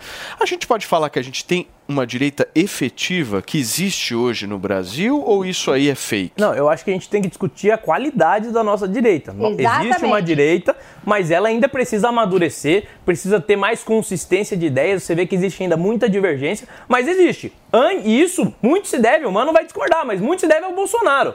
Bolsonaro foi importante para um despertar nesse país, um despertar de ideias. Isso tudo se deve e essas Dilma. ideias hoje em dia, dentro desse caldeirão, elas estão se consolidando. E tá, e tá se formando realmente uma oposição ideológica. Bolsonaro ah, essa só oposi- surfou uma onda. A oposição- Bolsonaro foi Ah, alguém que de surfou Deus, uma mano. onda. A consciência, Bolsonaro, ele foi a crista da onda. mais liberal no Brasil se deve ao gigantesco fracasso do governo Dilma Rousseff. Isso é muito óbvio. Com que, certeza, que mas quem Bolsonaro liderou? conseguiu Você vai dizer que a figura não onda. importa? O que A Bolsonaro figura política não foi importa, surfar mano. uma onda. Bolsonaro não criou essa A, figu- onda. a- a figura política não importa? Lógico que importa. Ele foi aquilo que encarnou o símbolo dessas ideias. E que não conseguiu aquele. implementar a agenda Totalmente não. nenhuma. Totalmente não. conseguiu Teve falhas, com implementar, não- certeza. não mas fez muita coisa. O, problema é que você o só sabe criticar, mano. Você não, sabe, você não sabe aplaudir os avanços do governo. Não, eu aplaudo as, as- os pontos positivos. Não Eu, eu defendo Felipe. aqui o marco do saneamento.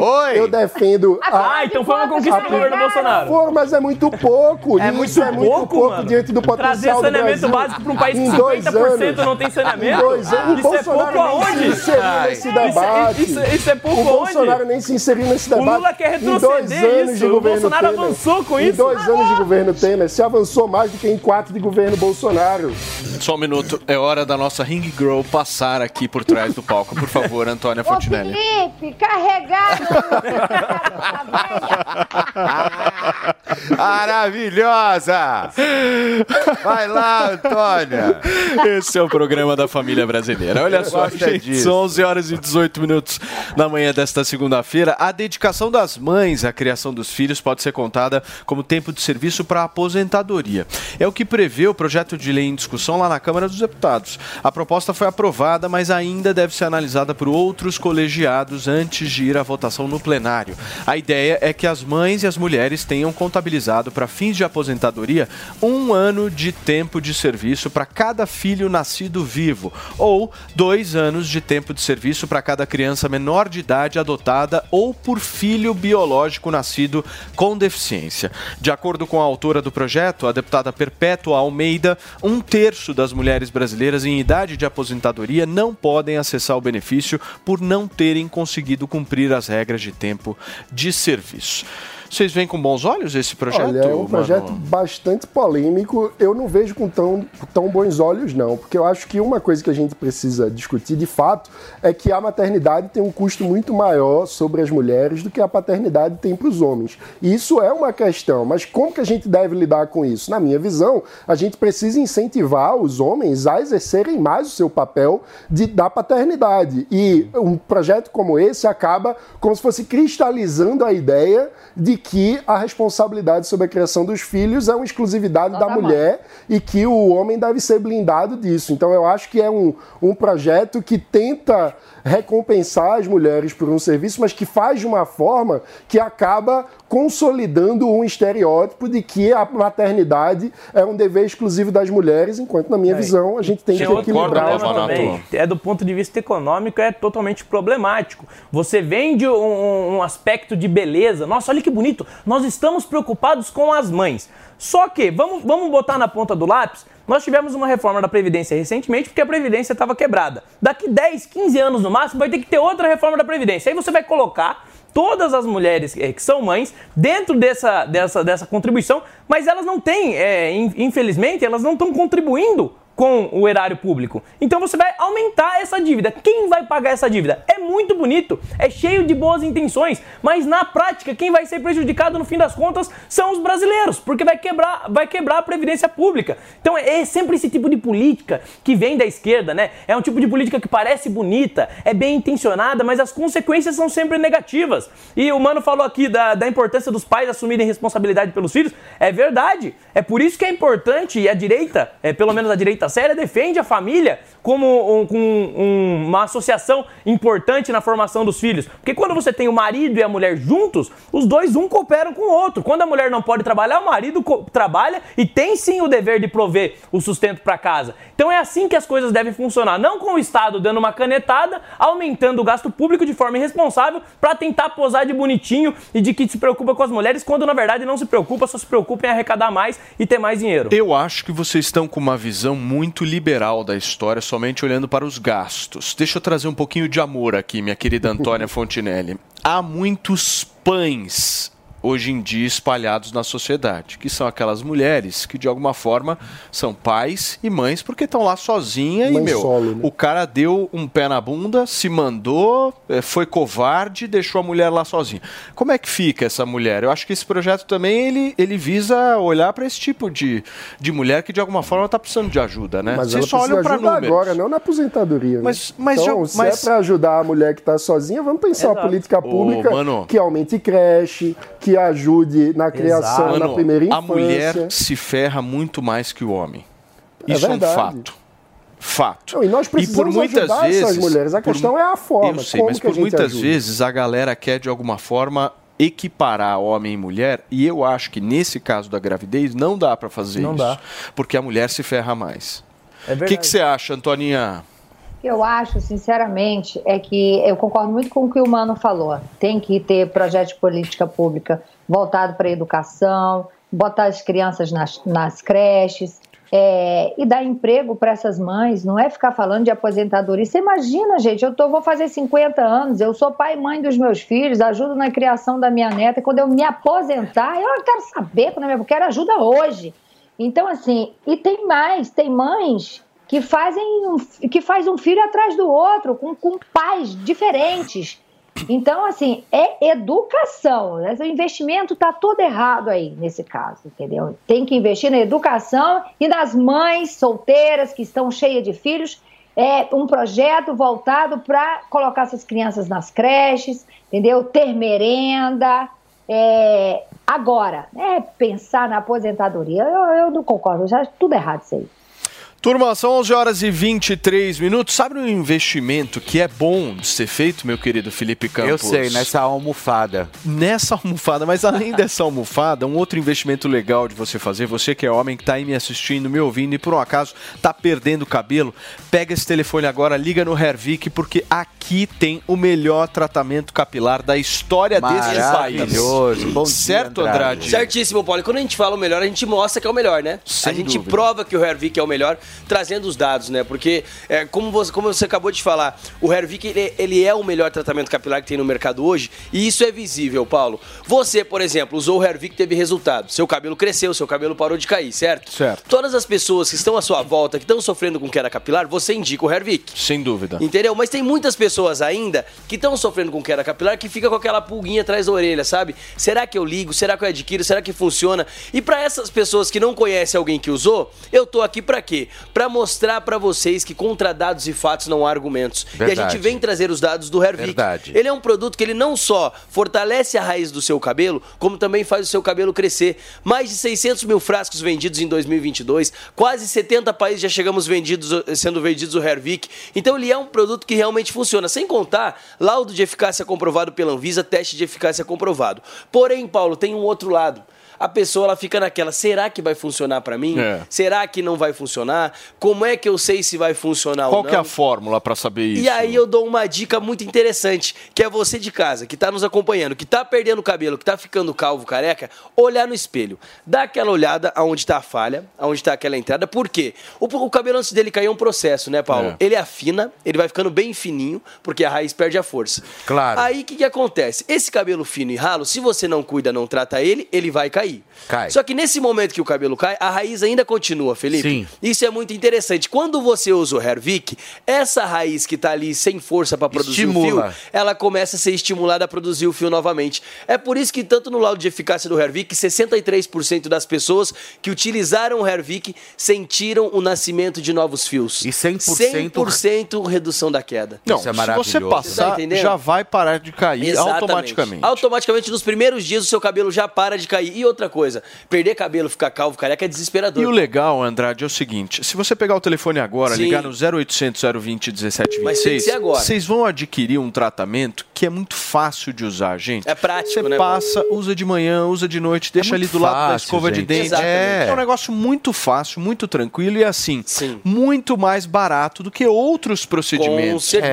Menos invasivo. E outra, é um negócio você, que resolve. E você tem mais controle, né, Paulo? Porque o Hervik, por exemplo, você espirra na região onde está a falha, onde está entrada, né, Felipe? É. Diferente de outros produtos, por exemplo, medicamento. Você não tem o controle do medicamento. Claro, e e, tem- acaba, por claro. exemplo, os pelinhos ralinhos da mão começam a engrossar, É. os pelinhos Verdade. do pé também começam a engrossar. E não é isso que a gente quer. Aqui é localizado. Um É localizado. né? É. Pra você que tá nos acompanhando agora, já liga pra adquirir o melhor tratamento Pega o telefone agora. 0800 020 1726. Qual promoção hoje, Andrade? De qualquer lugar do Brasil, a ligação é gratuita, então aproveita, liga pra gente no 0800 020 1726. Agora vamos lá, Paulo. E a promoção? Quantos calvo por e cento você careca, vai dar hoje? quem tá calvo e careca, eu sei que não gosta de ficar calvo e careca. Quem tá perdendo cabelo também não Sim. gosta. Então, pra adquirir o tratamento de um ano do Hervik, Hum.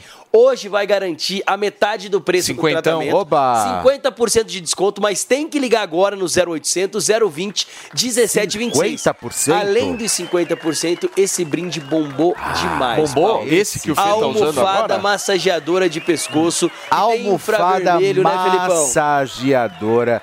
Isso é maravilhoso. Chegou a minha em casa. Chegou?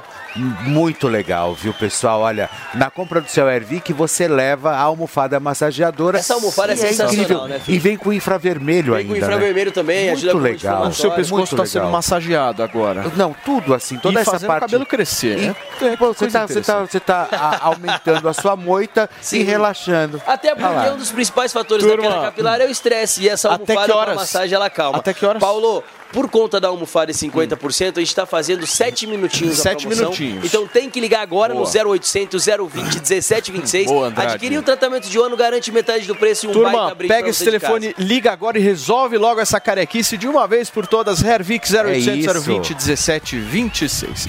Gente, são 11 horas e 28 minutos. Agora, na última sexta-feira, a gente mostrou aqui no Morning a coletiva da defesa de Anderson Torres, o ex-secretário de Segurança Pública do Distrito Federal, que estava preso por suposta omissão nos atos do dia 8 de janeiro. E outra, quarta-feira deve ter instalação da CPMI desses atos. E para a gente falar justamente sobre esse assunto, nós vamos conversar agora com o advogado Fábio Tavares, da defesa de Anderson Torres, que vai trazer um pouco da visão de como que deve ser a atuação. ah, perdão, ele não é da defesa do Anderson Torres, só fazer aqui um adendo. é, mas o Fábio vai trazer para a gente uma visão um pouco mais jurídica, né, Fábio, de como é que deve ser essa CPI e principalmente o que, que você acha que deve ser revelado nessa comissão de importante para o Brasil. Bom dia. Paulo Matias, Felipe Campos, audiência, bom dia. Paulo Matias, é muito importante que a sua audiência tenha em mente que o Supremo Tribunal Federal ele vem paulatinamente encampando uma teoria que surgiu lá nos anos 80. Nós chamamos de direito penal do inimigo. A nossa Constituição Federal e o sistema penal brasileiro consagra a análise dos fatos. Da forma como foi deflagrada a investigação contra o Anderson Torres, esse simpatizantes do ex-presidente Bolsonaro, se identifica claramente que os fatos estão sendo preteridos e apenas as pessoas estão sendo analisadas. O que isso quer dizer? A partir do momento que a Suprema Corte encampa essa teoria do direito penal do inimigo, todos os simpatizantes do ex-presidente Bolsonaro, apoiadores e eleitores, serão tratados como inimigo do Estado. E qual é o problema dessa teoria? O problema dessa teoria é que quando o STF o Estado, por sua vez, o Legislativo e o Executivo, se omitem diante dessa força, literalmente, direitos fundamentais são diminuídos ao ponto de virarem pó, literalmente. No que diz respeito à CPMI, nós temos plena convicção que a prisão do Anderson Torres, além dela ser absolutamente ilegal e inconstitucional, por N motivos, os requisitos não estavam presentes, a investigação por si só não ia ser tolhida nem prejudicada, e eu não posso, na condição de professor de direito constitucional, ser injusto e incoerente. No caso do G. Dias e do próprio ministro da Justiça, o atual Flávio Dino, ambos estavam em loco e nem por isso deve se defender a prisão deles. Observe, no caso do Anderson Torres, sequer ele estava no local e mesmo assim foi tratado como, abre aspas, inimigo do Estado. Esse é o problema de uma Suprema Corte encampar tal teoria que é extremamente violenta que surgiu na Universidade de Munique da Alemanha. Então, Paulo, respondendo sua pergunta objetivamente, a CPMI, em relação ao Anderson Torres, não irá encontrar absolutamente nada. E eu antecipo aqui o mérito. Eles vão pontuar na CPMI um documento que foi encontrado na casa do Anderson Torres, que era uma minuta de um estado de defesa, de um possível decreto presidencial para decretar o estado de defesa. Só que a sociedade e a mídia não especializada, temos toda certeza que a Jovem Pan, o Morning Show, vai ser o primeiro a falar sobre isso. As pessoas se esquecem que o decreto presidencial, um possível, eventual decreto de estado de defesa, é um instituto previsto na Constituição. E é uma prerrogativa do presidente. Qual está sendo o problema? Além do Anderson Torres estar sendo investigado por suposta omissão, o Brasil está punindo cogitação e atos preparatórios, que não são puníveis. Então, ainda que tenha encontrado essa minuta, temos que pontuar. O presidente pode decretar o estado de defesa? Claro que pode. E quando que ele pode decretar o estado de defesa?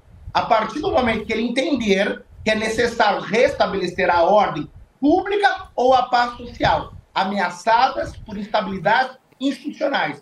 Ocorre Doutor. da forma como estão pontuando esse documento que não tem validade, por quê? Não estava assinado e não foi publicado no Diário Oficial.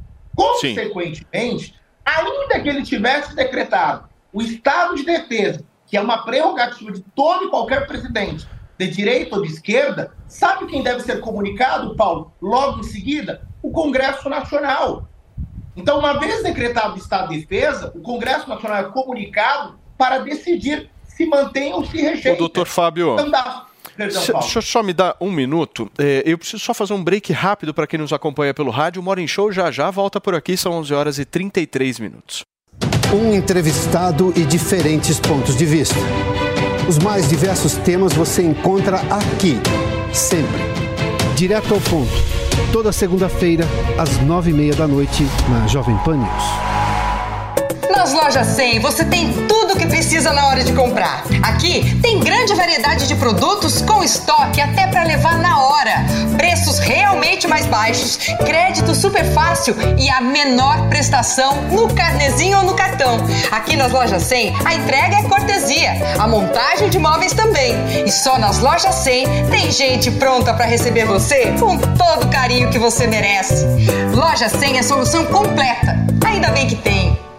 O seu canal de notícias multiplataforma. Jovem Pan News. Sempre que algo nos emociona, nossa primeira reação é compartilhar com quem gostamos. Essa é a receita de sucesso do restaurante Trebiquieri, recomendando e sendo recomendado há mais de 10 anos. Venha nos visitar. Reservas pelo telefone 11 3885 4004 ou no nosso site trebiquieri.com.br. Quer ficar bem informado de um jeito rápido e prático? Entre no Telegram da Jovem Pan News. Digite arroba oficial JP News na busca do Telegram e clique em entrar. Receba as principais notícias diretamente do canal oficial de notícias da Jovem Pan News no Telegram. Você sabia que a vacina contra a gripe é atualizada todos os anos para combater as mutações do vírus? Aqui na PPVAC você encontra a versão mais atual da vacina quadrivalente da gripe, que diminui drasticamente as chances de complicações em quadros virais e respiratórios ligados aos quatro vírus da gripe. Todos devem se vacinar a partir dos seis meses de vida. Ligue para 11 3813 9611 e agende seu horário ou vamos até você. Estamos na rua Professor Arthur Ramos, Faria Lima, com Cidade Jardim. Agende no telefone 11 3813 9611. PPVAC, Clínica de Vacinação. O App News te deixa por dentro de tudo que acontece no Brasil e no mundo na tela do seu celular. Já são mais de 700 mil downloads, 100 mil usuários ativos diariamente. As notícias de maior relevância estão disponíveis em cinco idiomas. E você ainda pode assistir a programação da Jovem Pan News ao vivo e em qualquer lugar do mundo. Baixe agora mesmo gratuitamente o App News na sua loja de aplicativos. Ok, chefe, já chamei a Pancron. A melhor, a mais premiada, a diferenciada. Sabia que a produção de materiais promocionais, editoriais e embalagens é com ela mesma? Pancron Indústria Gráfica. Toda vez que você quiser qualidade, prazo e preço com o melhor atendimento, não tem jeito. Chama a Pancron. A Pancron resolve. Chama a Pancron, a Pancron resolve. São Paulo, 3340-6901. São Paulo, 3340-6901. Business Jovem Pan. E a Heineken, que é a segunda maior fabricante de cerveja do mercado brasileiro, empresa holandesa, fará um aporte aí de 1 bilhão e 200 milhões de reais numa fábrica da companhia em Garaçu, em Pernambuco. Isso é só nessa fábrica. Depois ela vai investir também mais 300 milhões no Nordeste, ou seja, no total aí são 1 bilhão e 500 milhões de reais no Brasil. Esse investimento deve gerar cerca de mil postos de trabalho e só essa fábrica é, do, de Pernambuco deve servir para a empresa desenvolver, abre aspas, ações sustentáveis. A companhia holandesa informou que as receitas líquidas nas Américas subiram 24% no primeiro trimestre deste ano, em relação ao primeiro trimestre de 2022. E a Heineken destacou em balanço o bom desempenho no Brasil e no México, onde os preços subiram 13%, mas o volume também subiu para 3%. Bruno Meia e os destaques do mundo dos negócios. Acesse agora o canal Jovem Pan News no YouTube e no Panflix. Viver é bom, encontrar os amigos é bom, sentar em volta da mesa é bom, viver além do comum. Bom, aqui no Barbacoa é assim, a melhor mesa de saladas que tem, e o sabor da carne vai além. Barbacoa, muito além da carne. No Itaim, Shoppings Day Day em Morumbi ou na sua casa pelo iFood. Só no Barbacoa. Você sabia que tem novidade no seu rádio? É a Jovem Pan News 76.7 FM. Mais uma frequência para você ficar bem informado. Opinião, análise e informação. Jovem Pan News 76.7 FM. A rádio que você já conhece, ainda melhor.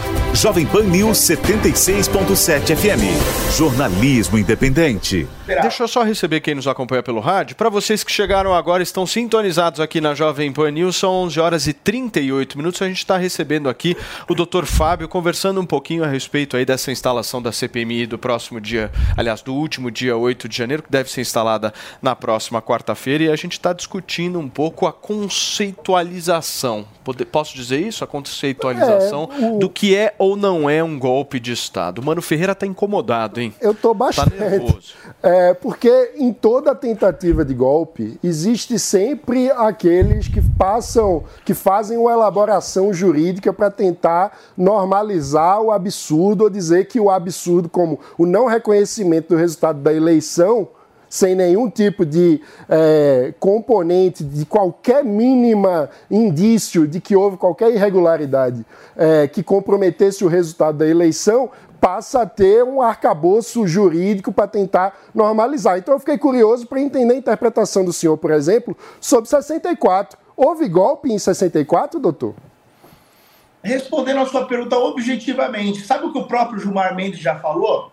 O próprio Gilmar Mendes, na doutrina dele, inclusive eu tenho vários livros dele, ele pontua que o que aconteceu em 64, abre aspas, palavra do Gilmar Mendes, não aconteceu bem um golpe, porque houve um endossamento do Congresso Nacional. Mas respondendo a sua pergunta objetivamente, como professor de Direito Constitucional, é óbvio que em 64 houve uma dissolução clara do Congresso Nacional. Só que, mais uma vez, o Congresso Nacional se omitiu, como ele vem se omitindo nos dias de hoje. Então é evidente que passamos por uma ditadura militar, para alguns não passou de uma revolução ou uma contra-revolução. Mas eu pego as próprias palavras do Gilmar Mendes. Agora, comparar o que aconteceu com 64 com o que aconteceu dia 8 de janeiro, com todo respeito, mano, é incomparável.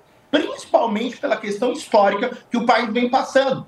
Nós temos hoje na Suprema Corte ministros dizendo o seguinte: a liberdade não é um direito, é um sentimento. Outro ministro, num outro caso, analisando outras pessoas, defendeu a graça e o perdão. Mas como mudou os atores, já não defende mais a graça e o perdão. O juízo, o STF, passou a ser um juízo universal. Ministro do Supremo no exterior, e eu me refiro ao Dias Toffoli, dizendo que o STF é um poder moderador. Ora, será que dá para comparar? Se eu pegar todas essas questões, todos os direitos fundamentais que estão sendo vilipendiados, tanto da direita e tanto da esquerda, não é comparável com o que aconteceu em 64. E 64, se nós olharmos a história, vários atores foram responsáveis, principalmente um deles. E esse também está fazendo a mesma coisa nos dias de hoje, que é o legislativo, que está se omitindo, que não faz absolutamente nada. Claramente, mano, com todo respeito, sabe o que eu vejo? Nós que amamos o direito constitucional, a lei, nós sempre estaremos do lado dela, ainda que ela esteja do lado da esquerda ou da direita. Mas o que eu estou identificando? Um governo que governa através de concessões do Supremo Tribunal Federal, ao ponto de esmagar o legislativo omisso e fracassado. E aqui eu coloco a conta nas costas do presidente do Senado Federal, que sequer faz uma admoestação pública para advertir o outro poder. Já que os poderes são harmônicos e independentes, onde está essa harmonia? O que eu vejo, meu querido amigo humano, eu vejo poderes totalmente desarmônicos, mas dependentes por trás das cortinas. E Muito só para completar, mano, pegando esse gancho do, do Anderson Torres, sabe como eu vejo o contramandado que foi expedido na quinta-feira a favor do Anderson Torres? eu vejo exatamente como uma cortina de fumaça. A decisão do Alexandre Moraes, do ministro, data máxima venha, ela literalmente não pegou bem aquela contra o Telegram. E ele literalmente praticou uma decisão judicial? Não. Sabe como nós do direito vimos isso? Como um ato de poder. Eu digo quando pode e quando não pode.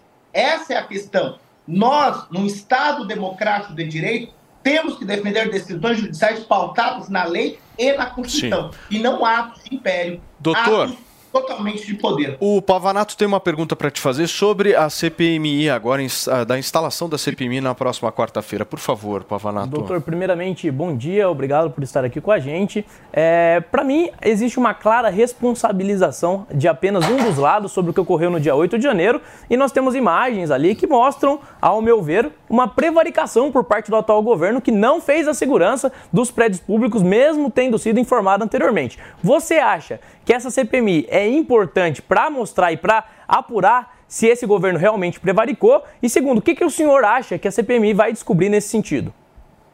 Essa é a questão, Pavanato, e parabéns, tão jovem e brilhante. Essa é a grande questão. Quer tratar essas pessoas como golpistas, quer tipificá-los, as condutas deles, como atos atentatórios ao Estado Democrático, não tem problema. Mas temos que fazer isso com todos. É uma questão de autonomia. Quer tratar a mão do Estado, que é extremamente pesada, contra o Anderson Torres, também não tem problema. Mas que o faça com G. Dias, faça isso com o ministro da, da Justiça, o atual, Flávio Dino, que a cada entrevista eu fico extremamente assustado. Então, a CPMI, eu espero, sinceramente, que ela traga à baila a igualdade, a isonomia, para que todos sejam postos no seu lugar, independentemente de direita ou de esquerda, se essa TPMI indicar que, de fato, houve um golpe, uma tentativa de abolir, destruir objetivamente o Estado Democrático de Direito, de direito, que todos, de direita e esquerda, serão punidos. Agora, como eu disse, se estão encampando um direito penal do inimigo, onde eu não olho fatos e tão somente pessoas, pode ter absoluta certeza. Só um lado, somente um grupo de pessoas serão punidas. E aí, aí sim, é o fracasso do Estado democrático de direito. Antônia Fontinelli, você, meu amor. Concordo com as últimas falas aí do, do, do doutor, quando ele diz que todo mundo tem que ser punido. Se é para punir um lado, que puna o outro também, né? Que essa coisa de dois pesos, duas medidas não vai chegar a lugar nenhum é, é, justa, né? Vai chegar na injustiça, que é o que a gente está vendo acontecer direto nesse país. Por favor, doutor Fábio, você quer comentar essa fala da Antônia? Não, a Antonella. Antonella, Antonella maravilhosa. Como sempre, maravilhosa, né, Paulo? Muito pontual, cirúrgica. Essa é a grande questão. Todos, Antonella, defendem o Estado Democrático de Direito, mas se esquece uma regra básica. Não existe Estado Democrático de Direito se as próprias instituições não respeitam a nossa sagrada Constituição. A nossa Constituição é denominada de cidadã porque ela pertence ao povo. Ela foi elaborada para o povo e em nome do povo. Então, esse discurso em defesa do Estado Democrático de Direito, maravilhoso, mas é um discurso hipócrita. É uma cortina de fumaça utilizada exatamente para justificar o injustificado. O quê? Decisões totalmente desprovidas de qualquer fundamentação.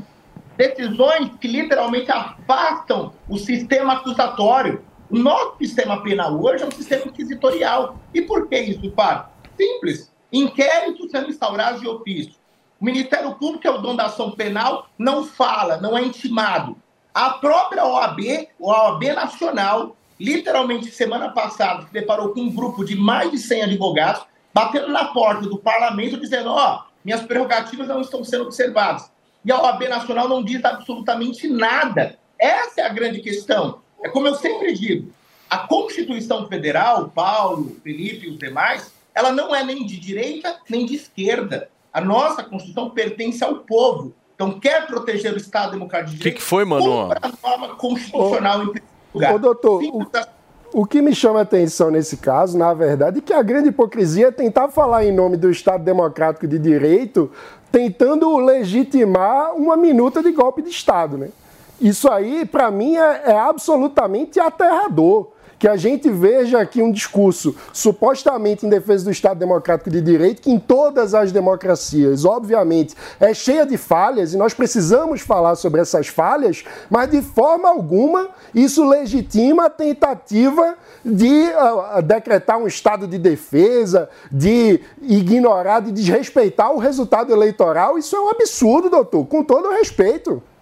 Mano, você tem todo o direito. Eu sou do tipo de pessoa que, por mais que eu não concorde com a sua fala, eu vou defender o seu direito de falar e se expressar sempre. Só tem uma falha na sua fala. A intervenção federal decretada, ela é constitucional? Sim.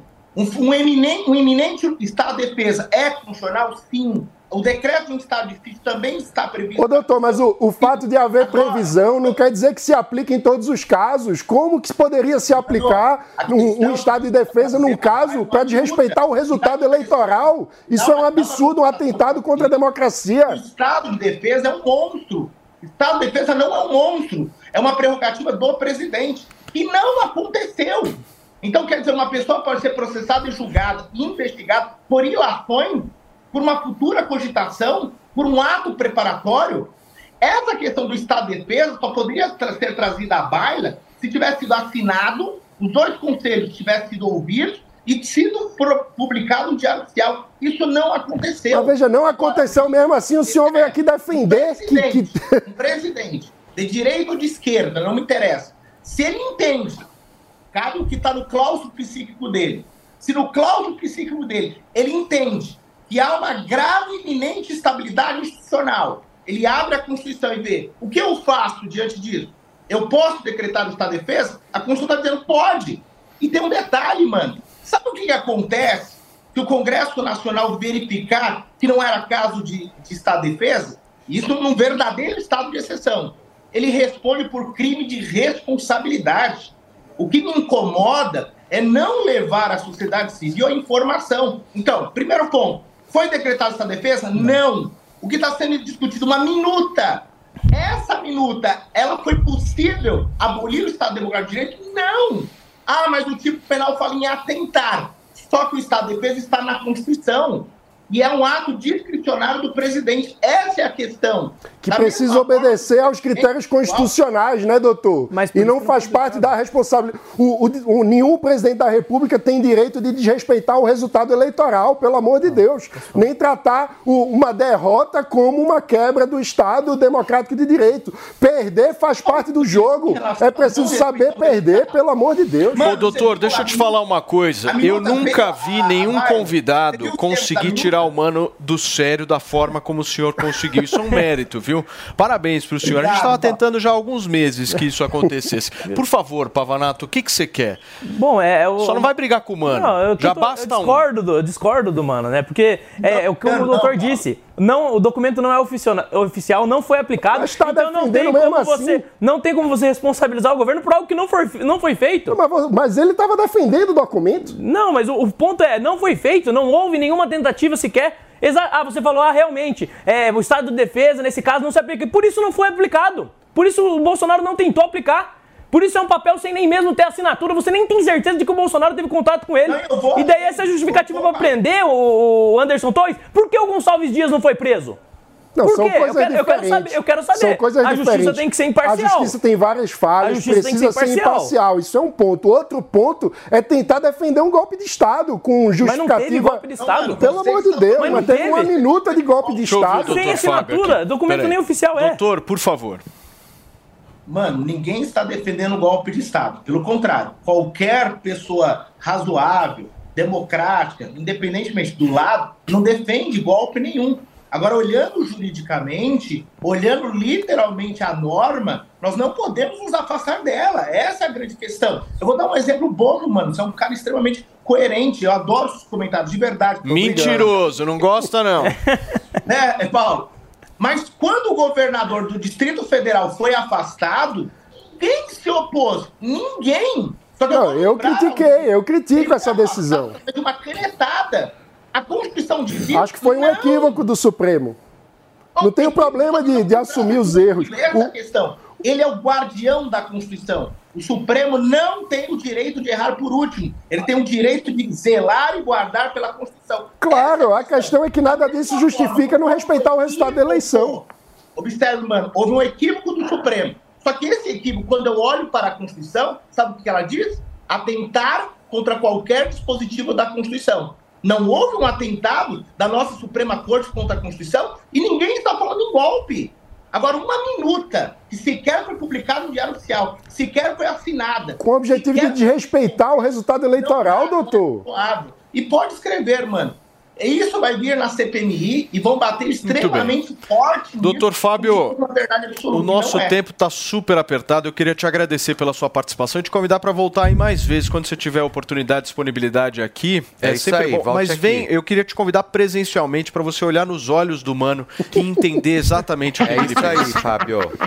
Muito obrigado, doutor Fábio. Forte abraço, hein? Até logo. Gente, olha só, um youtuber estrangeiro postou um vídeo mostrando o tráfico de drogas em uma comunidade no Rio de Janeiro.